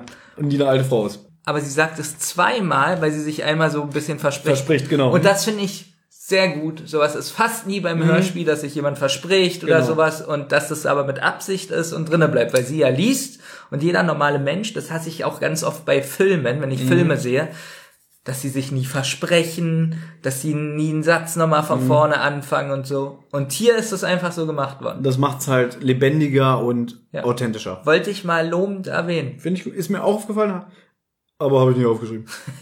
Wer war ich gerade? Olli. Sehr gut. Im Nachlass von der Melissa ähm, fanden sich Briefe von Richard Ashford. Und da habe ich auch gedacht, nein, jetzt kommen doch wieder irgendwelche Jetzt Briefe. kommt er wieder Nachlässe. Genau, wahrscheinlich noch ein Rätsel. genau. Genau. Und in diesen Briefen stand, dass die Gläubiger alle weggezogen seien und äh, Ashford könnte es jetzt wagen, die Mine wieder zu öffnen. Alle Eingänge wären zugemauert gewesen und der Tunnel wäre fast fertig. es bleibt wohl nur ein einziger Eingang am Ende. Eingang zur So, Mine direkt und unter. Punkt, Punkt, Punkt. Datei bricht ab. Und dann jetzt Bob und Sarah auch, oh nein, was soll denn das? Auch so, so ganz ehrlich, entweder musste der Mr. Faulkner, als er diese Textdatei gemacht hat, ganz dringend kacken, oder es ist wirklich das billigste Stilmittel. So Was ich jetzt witzig finde, mit dieser ellenlangen Einleitung, ja, was jetzt so davor war, vermutet Bob, der will gar nicht den Roman schreiben, sondern der ist hinter dem Geld her. So. Und Sarah, ja, sagt, nein, er will doch nur den Roman schreiben. So. In dem Moment dachte ich, meine ist die bescheuert. Aber, Aber sie hat recht. okay, das ist das Bescheuerte. Aber dazu kommen wir noch. Okay, sie wollen ja wahrscheinlich so ein bisschen auf die falte, falsche Fährte führen. Jetzt kommt, glaube ich, wieder jemand, den wir schon ewig nicht mehr gehört haben. Der Erzähler. Peter, also. Peter, Peter Bond. Nein. Deswegen, der passt nicht, der Erzähler. Er passt einfach nicht in der zu Folge. Beginn fand ich es noch okay, aber jetzt so war so der Punkt für mich, wo ich dachte, ach ja, der ist ja auch noch da. Und dann dachte ich so, hm, eigentlich würde ich jetzt lieber Bob hören. Oder? Das haut einen voll raus, der Erzähler. ja, der, der habe ich da wirklich, also das war der Moment, wo ich dachte, schade. Laut dem Erzähler kommen Justus und Peter immer höher, also auf den Berg, und es wird auch immer nebliger. Dann entdecken sie im dichten Nebel eine Berghütte. Darin vermuten sie das Phantom. Dann pirschen sie sich an, dann wollen sie durch die Fenster gucken, im Haus ist nichts zu entdecken und sie treten ein. Auch eine sehr gute Geräuschkulisse, so wie sie am Fenster stehen, wie sie flüstern, wie sie die Tür aufmachen. Alles gut. Ja, auch so im Hintergrund irgendwie, man hört so, glaube ich, den Wind rauschen und so alles. Ja, alles gut. Dann treten sie ein. Im Haus herrscht absolutes Chaos. Also da liegen irgendwie dreckige Klamotten, so leere äh, Konservendosen. Konservendosen und so ein Bunsen Gasbrenner. Und dann sagt Justus, ah, ein perfektes Versteck. Ich glaube, fragt Peter dann nicht noch sogar noch so, wie meinst du das? Und dann geht er darauf nicht ein. Und dann entdeckt Justus unter dem Bett eine Kiste. Nee, Justus entdeckt. Nee, Justus sagt, verstecke niemals etwas unter einem Bett. Ja, weil er schon entdeckt hat. Und er muss es natürlich anmoderieren, wie cool er ist. nee, er sagt so, weil Detektive immer was unterm Bett vermuten. Ja, aber Jetzt sagt, ich so. sagt er nicht sogar ein guter Detektiv? Ja. Damit meint er doch nur sich. Weil Peter hat es wieder nicht gecheckt. So habe ich es verstanden. Was ich äh, gleich mit 16 Ausrufen. Das ist Äh, gelogen, sind nur drei. Ich sehe das. Scheiße. Ich bin ein guter Detektiv. ja. Ich habe eine hohe Sie finden die. Kiste und jetzt ist es nicht wie bei ganz vielen anderen drei Fragezeichen Folgen, dass sie jetzt erstmal zwei Tage schlafen oder erstmal essen gehen oder so, sondern jetzt kommt was Unglaubliches. Sie öffnen die Kiste gleich. Sie finden was und öffnen es gleich. Ja. Naja, Ja. halt immer der Situation entspricht. Ne? Es gibt eine Folge, auch von unserem Freund Ben Nevis. Heißt er Ben Nevis oder Ben Nevis? Ist mir Weiß ich auch nicht. Die fängt auch so an, die sind am Strand und dann kommt ein kleiner Junge und sagt, ich soll euch den Brief geben. Und dann sagt, glaube ich, noch Peter und Bob irgendwie, ja, wollen wir mal reingucken? Und dann sagt Justus, nö, pack den weg, jetzt gehen wir erst mal baden. So, sowas meine ich. Und das ist wirklich so, so eine der schlimmsten Sachen, die ich je in drei Fahrzeugen gehört habe. Na, was machst du denn? Und mach ihn doch auf. Ich bin dafür, dieses Vorhaben auf später in unsere Zentrale zu verschieben. Jetzt ist erstmal Badespaß angesagt, Kollegen. Also dann, rein in die Fluten. Und dann sind sie später in der Zentrale nach dem Baden, dann machen sie auf und dann, ja, wir hätten um 19 Uhr da und da sein sollen. Oh, so ein Pech.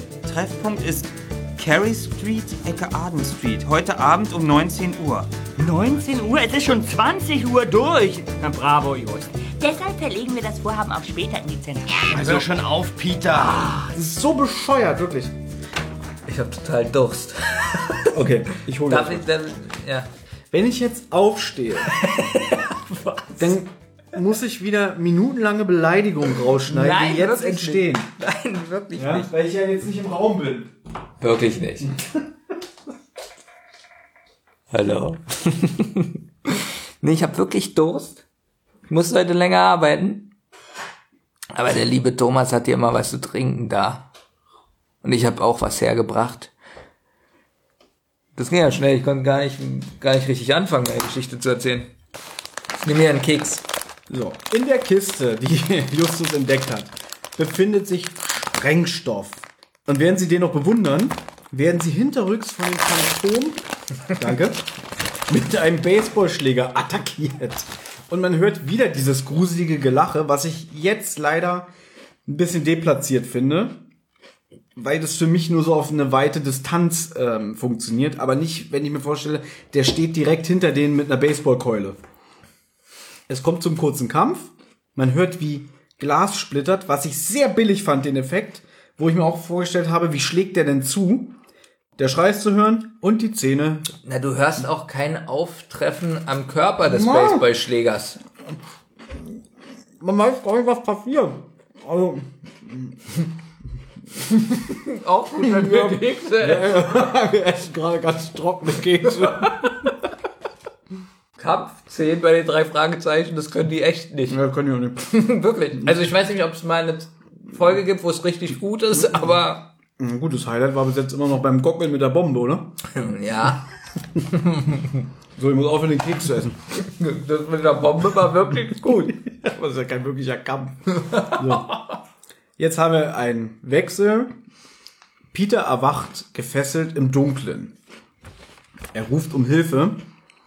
Was ich auch ganz gut gemacht fand, weil man nicht weiß, was passiert ist. Also ich glaube, es wird auch noch erzählt, dass er unbequem liegt. Er hat einen Stein im Rücken, der ihn piekt und Genau, so. es bohrt sich ihm was im Rücken. Ja. Und dann hört man die Stimme von Mr. Faulkner. Der meldet sich und dann, äh, wo bin ich? Und jetzt erzählt Faulkner, er wurde vom Phantom hierher verschleppt. Und er fragt nach Mark. Und dann unterhalten er und Peter sich weiter und er schildert dann halt, was passiert ist. Als er aus dem Haus ging, um seinen Kumpel Mark zu suchen, glaubte er noch an einen Scherz. Dann begegnete er äh, einem weißen, schreienden Phantom. Und dann wurde er ohnmächtig, weil er attackiert wurde. Wahrscheinlich auch mit der Keule. Und er erwachte gefesselt im Dunkeln. So wie Peter jetzt. Und dann kommt Der auch- Justus wird. Justus kommt zu sich. So, jetzt will ich Keks essen, jetzt musst du reden. Alle sind gefesselt, alle drei. Können sich nicht bewegen. Äh, äh. Und jetzt habe ich hier ein Wort aufgeschrieben. Justus. Ich kann es nicht ganz in meine Schrift lesen, jetzt ernsthaft. Ich kann, was soll das heißen? Justus fremd. Verwendet? Gut, du kannst sagen, Ich kann deine Schreibschrift nicht lesen. Okay, dann übernehme ich. Justus spricht Faulkner auf das Phantom an. Er will wissen, wer Mark ist. Und dann sagt Faulkner, ist ein Freund von mir. Und beide hätten zusammen einen Plan entwickelt. Denn Faulkner hat viel über die Gegend und die Legende des Phantoms in den letzten Jahren in Erfahrung gebracht. Ich weiß gar nicht, ob hier gesagt wird, wie der den Mark kennengelernt hat. Einfach wahrscheinlich irgendwie beim Wandern oder so. Nee, wird wirklich nicht gesagt. Äh, Habe ich mich auch gewundert ein bisschen. Und jedenfalls ähm, hat sich der Mark gewundert über die Recherchen von Falkner, dass es ja nicht sein kann oder merkwürdig ist, dass der Ashford, heißt er so, einfach verschwunden ist. Genau, das, Das, passt, das passt, passt nicht zu irgendwie dem. nicht. Dass So. er einfach alles stehen und liegen lässt. Also hat jetzt der Falkner nochmal neu oder intensiver recherchiert. Mann, oh Mann. Dann hat er jetzt plötzlich rausgefunden, dass er Dass er ein Betrüger ist. genau. Also, dass er die Gläubiger betrogen hat. genau in dem Wissen äh, ließ, die Mine sei erschöpft, da er ursprünglich nicht mehr das Gold teilen wollte. So, er schloss alle Stollen und dann gab er vor, sich in die Einsamkeit zurückzuziehen. Aber in Wirklichkeit wollte er einfach nur Zeit verstreichen lassen. Mich würde jetzt interessieren, nach seinen stärkeren Recherchen, wie er auf einmal darauf gekommen ist. Schau, ich dachte, du wolltest mir jetzt fragen, wie ich das neue Album von Avril Lavigne finde. Das ist gar nicht so schlecht. Es hat nichts mehr mit dem von früher zu tun, aber es geht.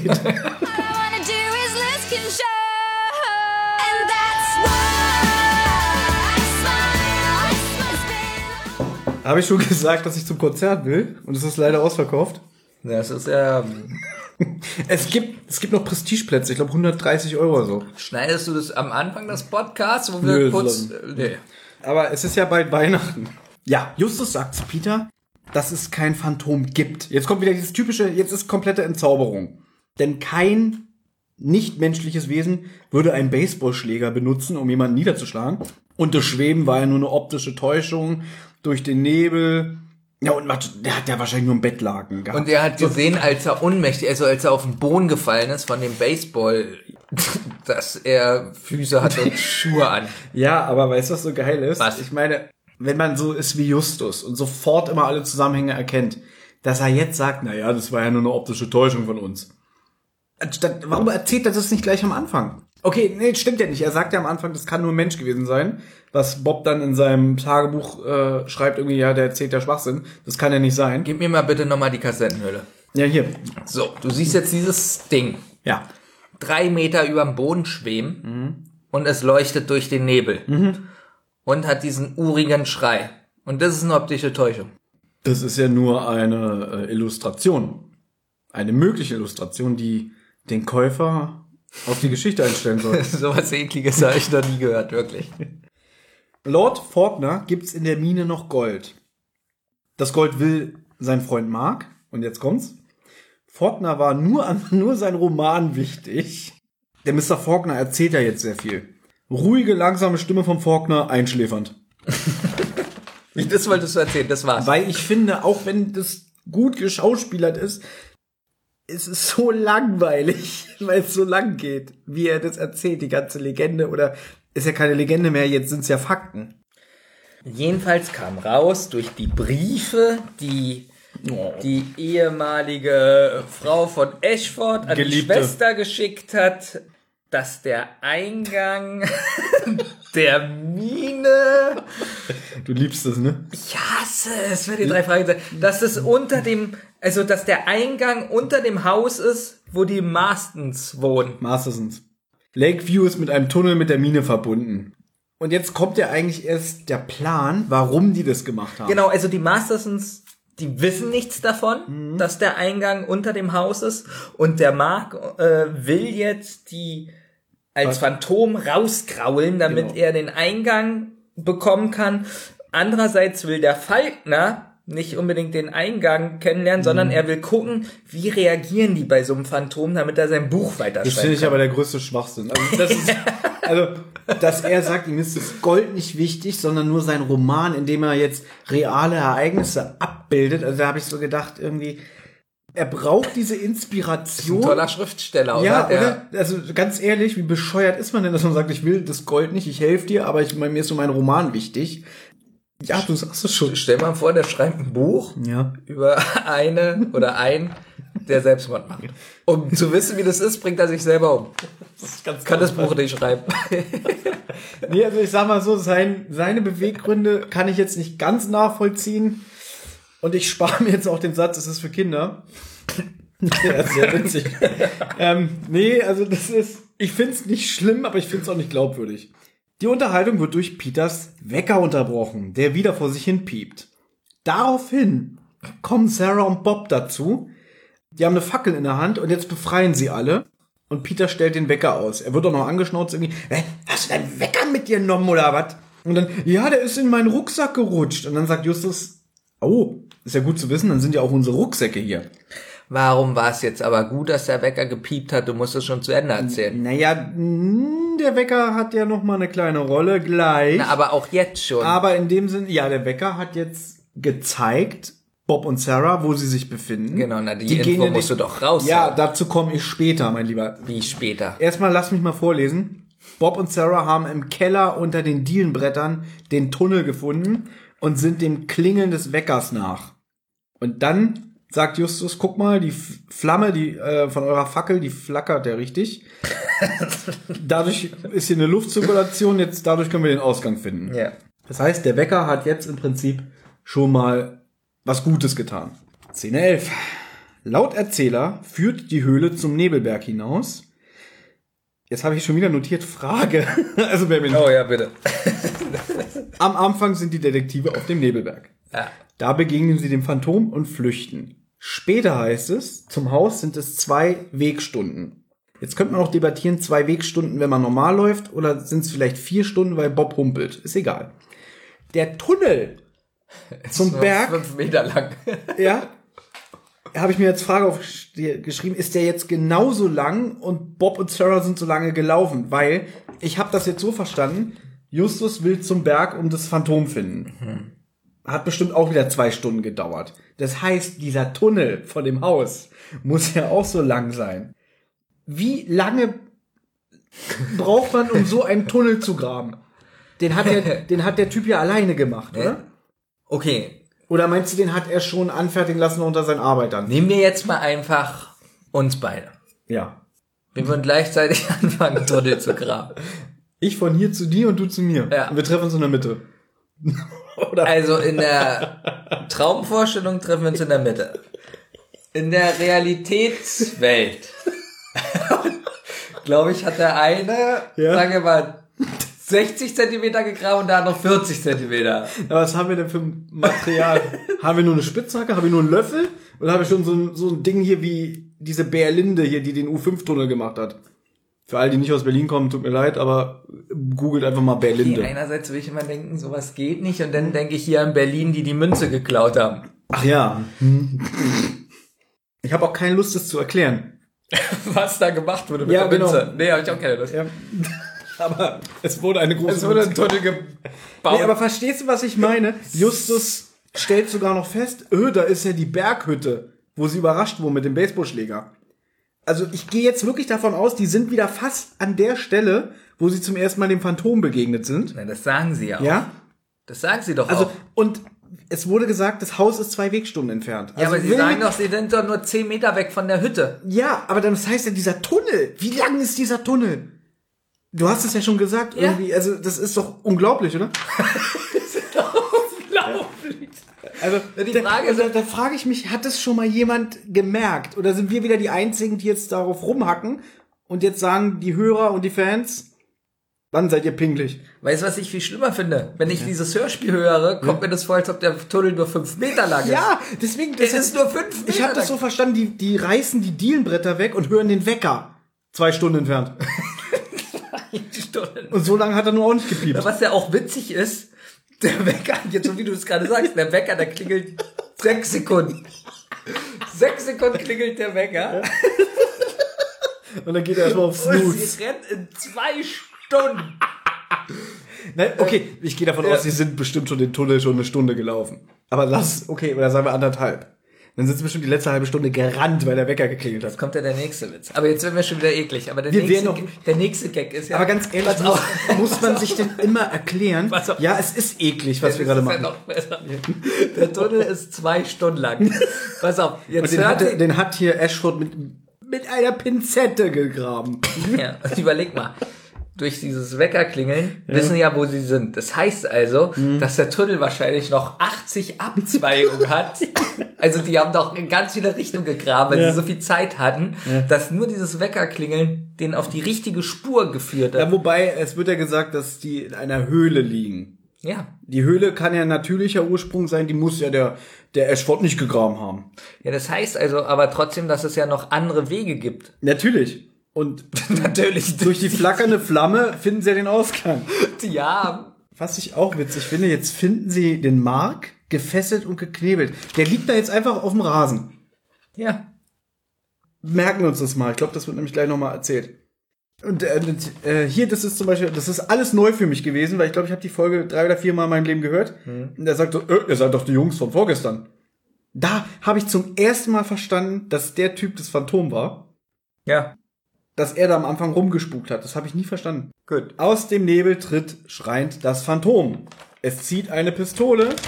Und jetzt kommt das, was Benjamin die ganze Zeit schon immer gesagt hat. Man hört wieder diesen krassen, unglaublich hallenden, lauten Schrei, Der wirklich gut ist, will Ja? ich nochmal betonen. der wirklich, wirklich gut ist, der einen, wenn man das zum Einschlafen hört, im Bett stehen lässt. Und dann kommt auf einmal, was ein völliger Stilbruch ist, weil man jetzt wirklich denkt, okay, der hat nur So, und jetzt habe ich genauso, wie du das gesagt hast. Man hört diesen Schrei, ich habe diesen Yeti vor meinen Augen, diesen leuchtenden 20 Meter Ball, der 50 Meter in der Luft schwebt, ja, diesen Phantom habe ich vor Augen und wirklich, stopp, bleib stehen, habe ich sofort einen Mann unterm Laken. Und da gebe ich dir absolut recht. Wo man auch die Füße sieht, die Schuhe aus dem Laken gucken. Genau so einen Typen habe ich vor mir. Wahrscheinlich sind auch noch so die Löcher im Laken noch so schief geschnitten. Dass nur noch so halb die Nase rausguckt und alles. Ja. Naja. Äh, Aber komm, die Stimme, das ist wirklich. und jetzt ist sogar ein bisschen traurig, weil ich finde jetzt den Typen, wie der redet, nicht gut. Und weißt du, was so traurig ist? Es ist derselbe aus das versunkene Dorf, der nette Onkel, der Bürgermeister, wo wir gesagt haben, oh, ist ja gut. Echt? Das ist derselbe Sprecher. Und ich finde, was er hier macht, ist jetzt nicht so toll, aber es liegt auch an der Rolle und dass er auch nicht so lange auftaucht. Alle sollen die Hände hochnehmen.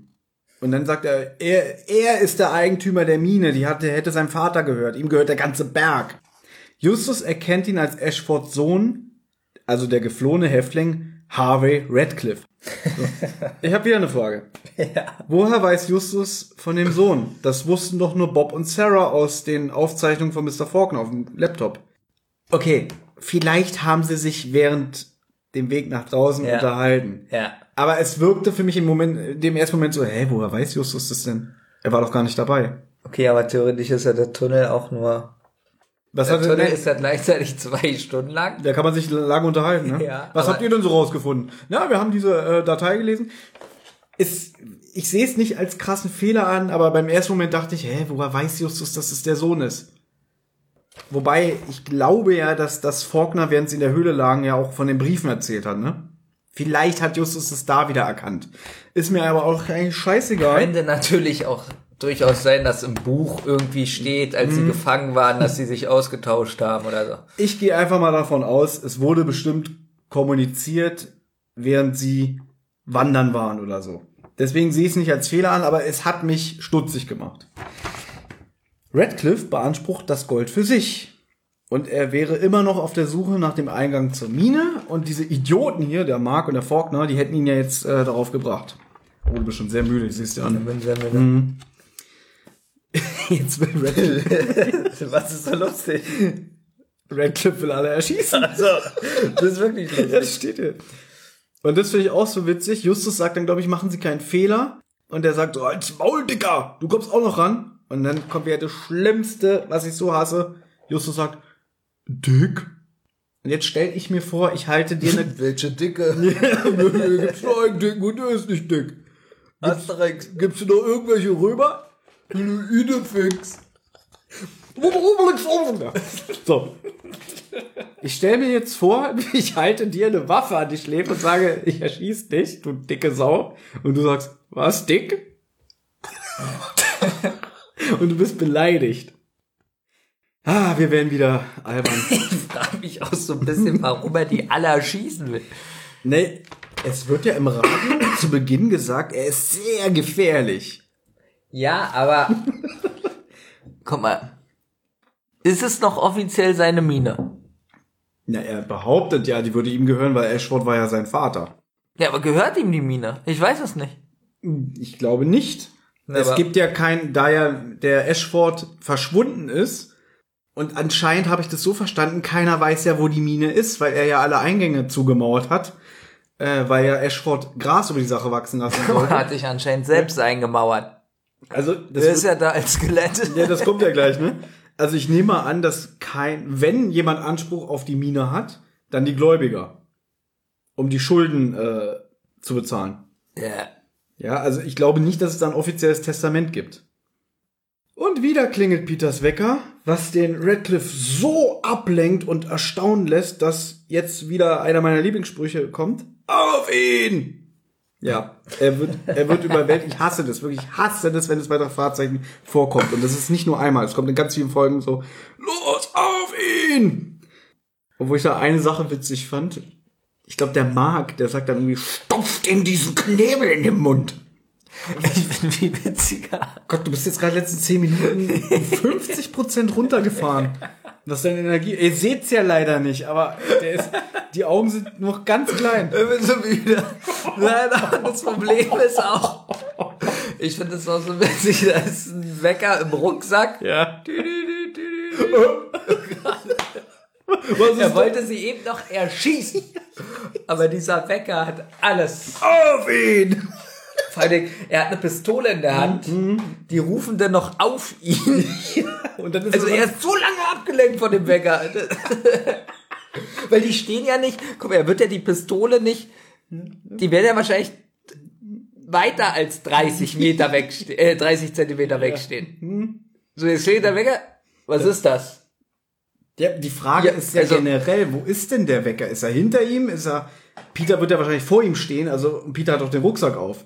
Jetzt, äh, du meinst, er guckt sogar nach vorne. Ja, er guckt bestimmt Leuten ins Gesicht. Hä, was ist das? Sind wir ehrlich, es ist für Kinder. Aber es ist wieder so eine ganz billige Verlegenheitslösung. Ich mag sowas auch nicht. Habe ich schon gesagt, dass die Folge bei den Fans sehr beliebt ist. Jetzt bin ich viel schlimmer. Jetzt kommt wieder was. Jetzt kommt der Abschlussgag. Nee, jetzt kommt, ja, erstmal, ähm, So ein halber. ja, sie fragen Peter, Jetzt aber bist du bescheuert? Warum klingelt der Wecker schon wieder? ja. und Peter sagt, ja, ich war so nervös, ich habe am Wecker rumgespielt und da wo ich ihn verstellt habe. Ja, und dann tust du mir einen Gefallen, Peter? Welchen denn? Stell ihn ab. Und alle. ich möchte, dass du dieses Lachen, und ich hoffe, das hast du gemacht. Also, das hören ja jetzt die Hörer, dass du das achtmal. Nur wenn du den den Sabber von der Lippe wischst. Ja. Der lenkt mich gerade total ab. ja. Gott, ist das widerlich. Letzte Szene, Bobs Tagebuch. Bob schreibt auf, dass alle Radcliffe gemeinsam zum Haus der Mastersons äh, geschleppt haben. Irgendwann tauchen dann die Mastersons wieder auf, zusammen mit der Polizei. Die erkennen dann, oh, das ist doch der entflohene Sträfling und nehmen ihn dann fest. Radcliffe hatte das Tagebuch seiner Mutter gelesen. Jetzt ist schon wieder so ein Punkt, wo man denkt so, alles so scheiß Informationen. Das Ding ist halt, wenn man diese Notizen sich immer macht, man hat keine Lust, es aufzuschreiben, aber es ist trotzdem immer noch wichtig genug, um es in der Nacherzählung hier zu erwähnen. Aber eigentlich ist es scheißegal. Ja, weißt du, was das Problem ist? Ja. Die Folge könnte jetzt auch einfach aus sein. Sie hätte schon aus sein können, aber Bob sagt ja, ich will noch ein paar letzte Fragen beantworten. und das nervt. ja. Wir haben jetzt übrigens wieder die, die äh, ruhige Version von der drei Fahrzeugen Titelmelodie. Wie wird das eigentlich? Das nervt. So, Ja, der Fall wird aufgeklärt, das nervt. Ja, weil man jetzt mit diesem billigen Weckerklingel-Gag einfach schon so genervt ist, man will auch gar nichts mehr hören. Ja? Durch diese, dieses Tagebuch der Mutter erfuhr ähm, Radcliffe von seinem Vater, Mr. Ashford, und dem seiner Mine, in der noch Gold vorzufinden sei. Ashford verschanzte sich in der Berghütte, also auf seiner Flucht, als er aus dem Gefängnis ausgebrochen ist, und suchte dann nach dem Eingang der Mine. Er sprengte willkürlich irgendwelche Felsen in die Luft. ja? Das erklärt jetzt auch die Explosion vom Anfang des Hörspiels, wenn die Jungs da an dem Zelt liegen. Wo ich mich da auffrage, so ein bisschen, die Explosion hört sich ja richtig krass an. Das muss auch ein Sprengstoff sein. Wow. Ich habe das vorhin schon gesagt. Ich stelle mir wirklich vor, er sprengt so willkürlich Felsen in die Luft. Ich stelle mir da wirklich den Kojoten aus Roadrunner vor, der einfach so wild rumballert. Ja, als, jetzt, jetzt wird's noch mal wichtig. Als die drei Fragezeichen dem Phantom, Schrägstrich, Mark begegneten, war Radcliffe in der Nähe. Das wird so gesagt. Ist aber eigentlich auch nicht wichtig. Mark war durch Zufall vor Ort und er wollte gerade sein Zelt aufbauen und er testete dabei seine Verkleidung und sah dann, oh, da kommen ja Leute und dann hat er halt so getan, als wäre er ein Geist. Hat er sofort den Verstärker aufgestellt. Genau, denn er hatte ein Tonband dabei, von dem dieses unglaublich laute, krasse Geschrei, Gelache kam. Wo, wobei wir beide schon hier in der Vorbereitung vom Podcast gesagt haben, was ist das bitte für ein Gerät? Was hat das für Boxen? Ja, ich meine, die Folge ist von 2002, da gab es noch keine Smartphones. Also, und wir erinnern noch stimmt dann. So, das ist irgendwie, wie, ich stelle mir wirklich so einen riesigen Koffer vor als Tonbandgerät, den er so unter dem Laken hat. Faulkner und Mark trafen sich dann und Mark erzählte von seiner Begegnung mit den Jungs. Wo ich auch wieder denke, das ging alles viel zu schnell, weil das ja alles im Hintergrund passiert sein muss, als die Jungs zu dem Haus gelaufen sind. Egal. Dann fand Mark die Berghütte von, also in der Justus und Peter mit der Baseballkeule attackiert wurden. Und da wurde er von Radcliffe überrascht. Ach so, der Radcliffe hat ja dann Mark gefangen genommen, weil er dachte, er erkennt ihn als den entflohenen Sträfling. Der wusste davon aber nichts. Und dann quetschte er ihn richtig aus und erfuhr dann so von Faulkners und Marks Plänen. Und dann übernahm er einfach das Konzept und wollte dann auch als Phantom rumspuken und dabei gleichzeitig die Mine seines Vaters wieder rumsuchen. Das ist mir alles zu langweilig. Ja, ist es auch. Und jetzt nochmal wichtig, Die haben die Mine, also jetzt drei Fragezeichen und äh, die restlichen Leute, haben die Mine entdeckt und da fanden sie ein Skelett vor, das sie als die Überreste von Überreste von Richard Ashford vermuteten. Und jetzt muss alles sowieso noch geklärt werden, wer kriegt das Geld, wem gehört das Gold. Das wird aber alles nachher entschieden. Wir haben ja den Fall gelöst. Eine letzte Sache. Peter besteht darauf, dass der Wecker einen Ehrenplatz in der Zentrale bekommt, denn er hat ja schließlich den Leuten mehrmals das Leben gerettet. Und Justus und Bob lassen sich darauf ein. Allerdings nehmen sie vorher die Batterien raus. Beim giftigen Gockel. Ja. Stellst du dir da vor, da spricht Wolfgang Völz oder Captain Blaubeer? also, wer- Wolfgang Völz. So, das war's.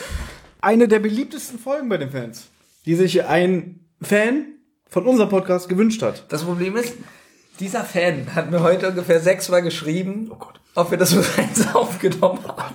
Und ich schäme mich ein bisschen.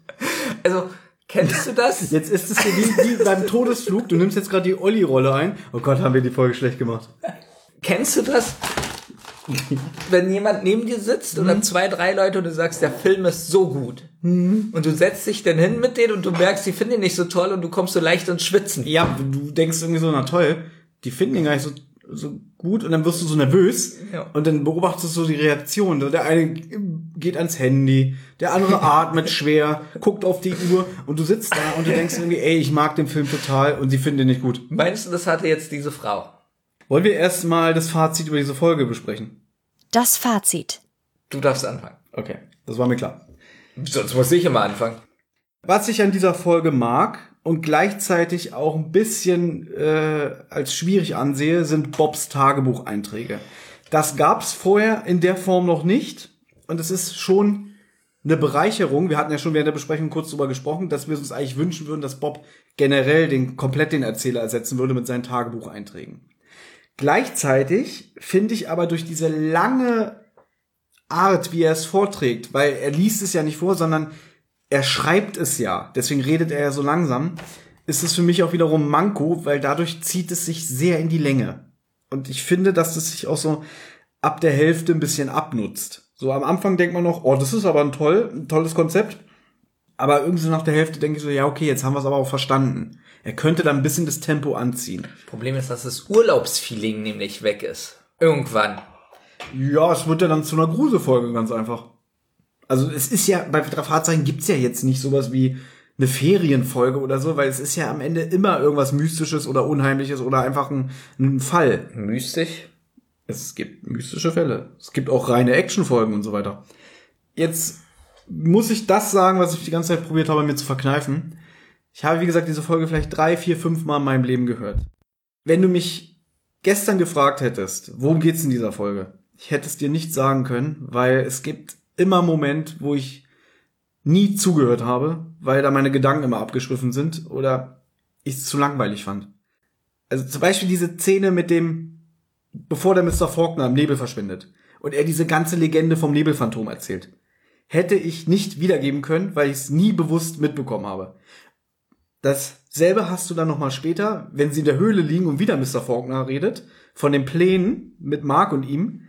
Auch das hätte ich nicht wiedergeben können, weil mir das zu langweilig ist. Es ist auch so Ja, langweilig. das hatte ich ja schon gesagt, dass, dass ich seine Stimme, ich mag die Stimme und den Sprecher, aber ich schlaf da fast ein, weil er so langsam redet und so einschläfernd.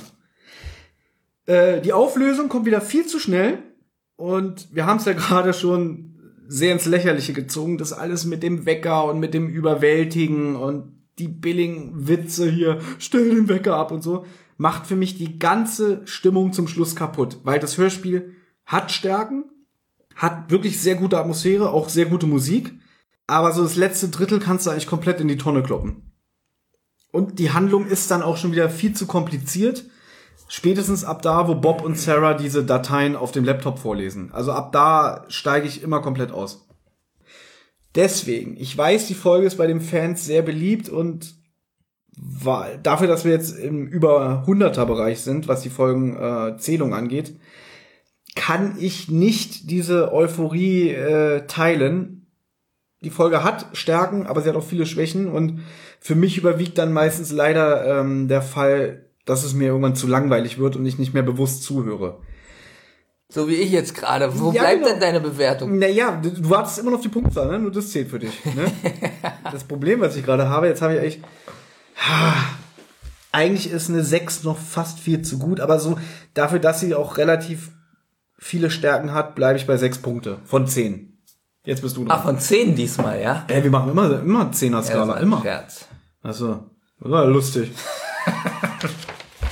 Also, um mich nicht zu wiederholen, was du da alles gesammelt hast. Die äh, Soundkulisse. bist auch Hast du nicht- Arschloch manchmal. Warum bin ich schon wieder ein Arschloch? Je müder du wirst, desto blöder. Die Soundkulisse war für mich einer der besten, Ja. die wir bisher hatten. Es war auch sehr unheimlich alles.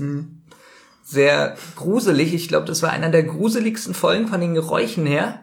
Vom Fall vielleicht nicht so, aber von der Kulisse her.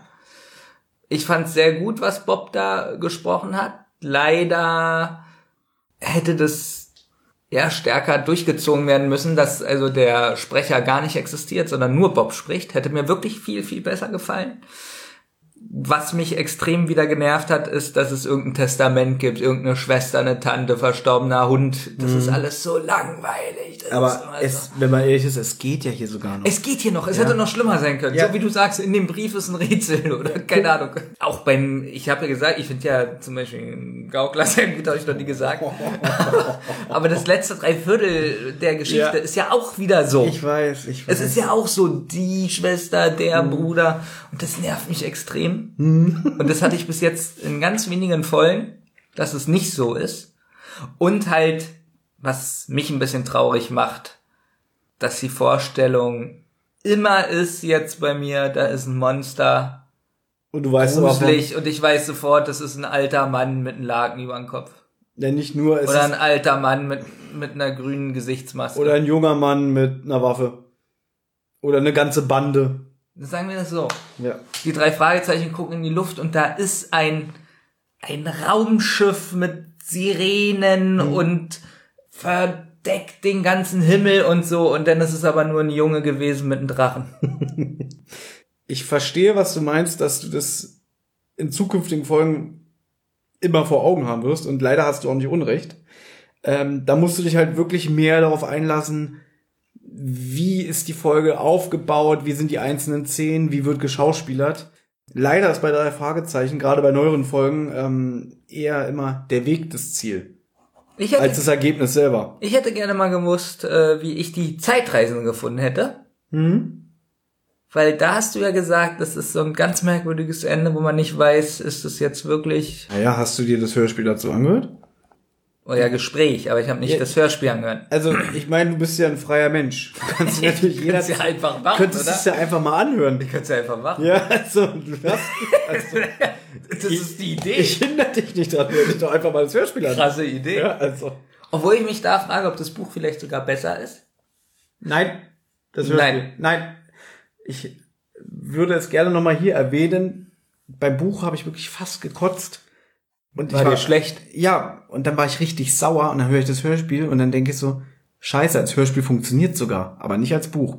Da war dir nur schlecht an dem Tag, als du gelesen hast. Ja, weil ich gerade eine SMS von dir bekommen habe, ich komme morgen vorbei. Nein, weiß ich doch nicht. Ich will jetzt auch nicht so, ich will jetzt auch nicht so billige Witze zum Schluss machen. Es ist spät. Ja, aber es fängt schon wieder an. Es fängt auch an, du hast auch noch nicht deine Punktzahl gesagt.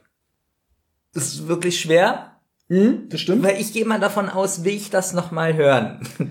Ja, okay, aber du hast ja Und- schon gesagt, es hat sehr viele Stärken, aber zum Schluss musst du ja wissen, was, was dann ähm, hängen bleibt.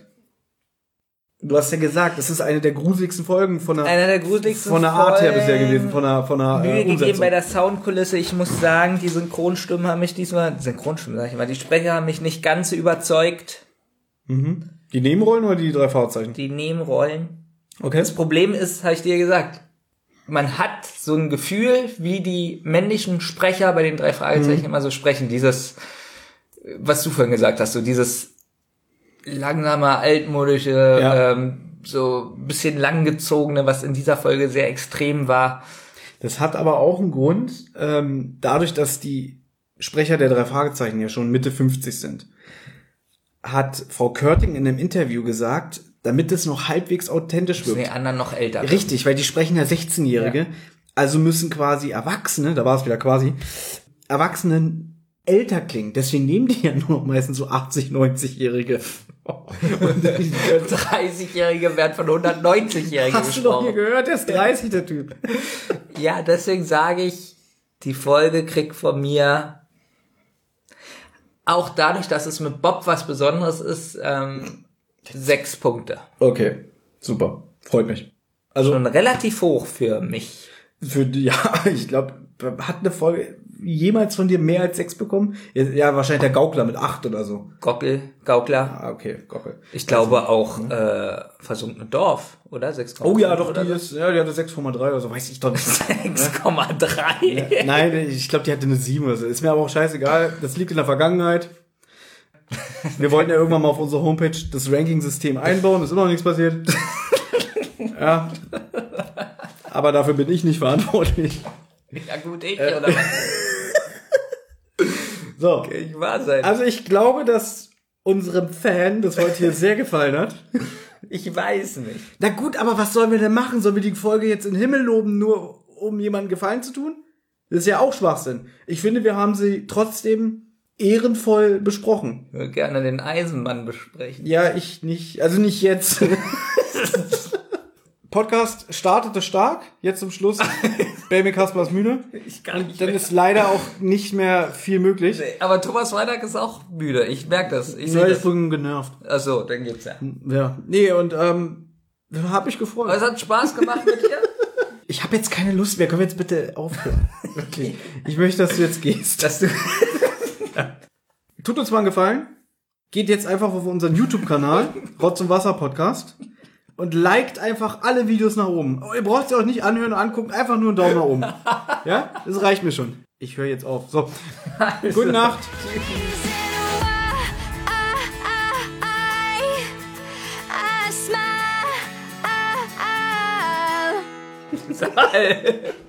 Süß du jetzt leiser?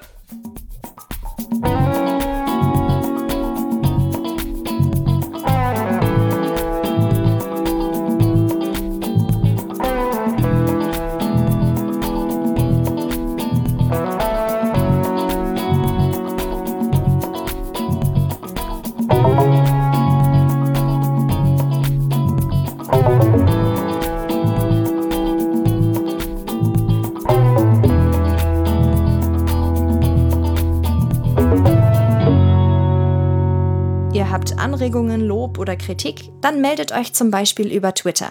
Schickt einfach eure Nachricht an zentrale-die oder wasserrotz. Oder ihr meldet euch direkt bei Thomas und Benjamin über friday5782 oder kasperwelten. Mit großem K versteht sich. Wem das Ganze über Instagram lieber ist, der schickt seine Grüße an die-zentrale oder Rotz und Wasser Podcast. Oder natürlich auch hier direkt an die beiden über Friday0815 oder benjamin.kasper82. Sprachnachrichten über WhatsApp gehen natürlich auch. Die schickt ihr an 0152 0240 9380. Und wer sich das jetzt alles nicht merken konnte und keine Lust hat zurückzuspulen, der kann auch einfach auf der Homepage rotz und wasser-podcast.de vorbeischauen. Dort findet ihr alle Folgen beider Podcasts und könnt auch dort ein paar Grüße hinterlassen.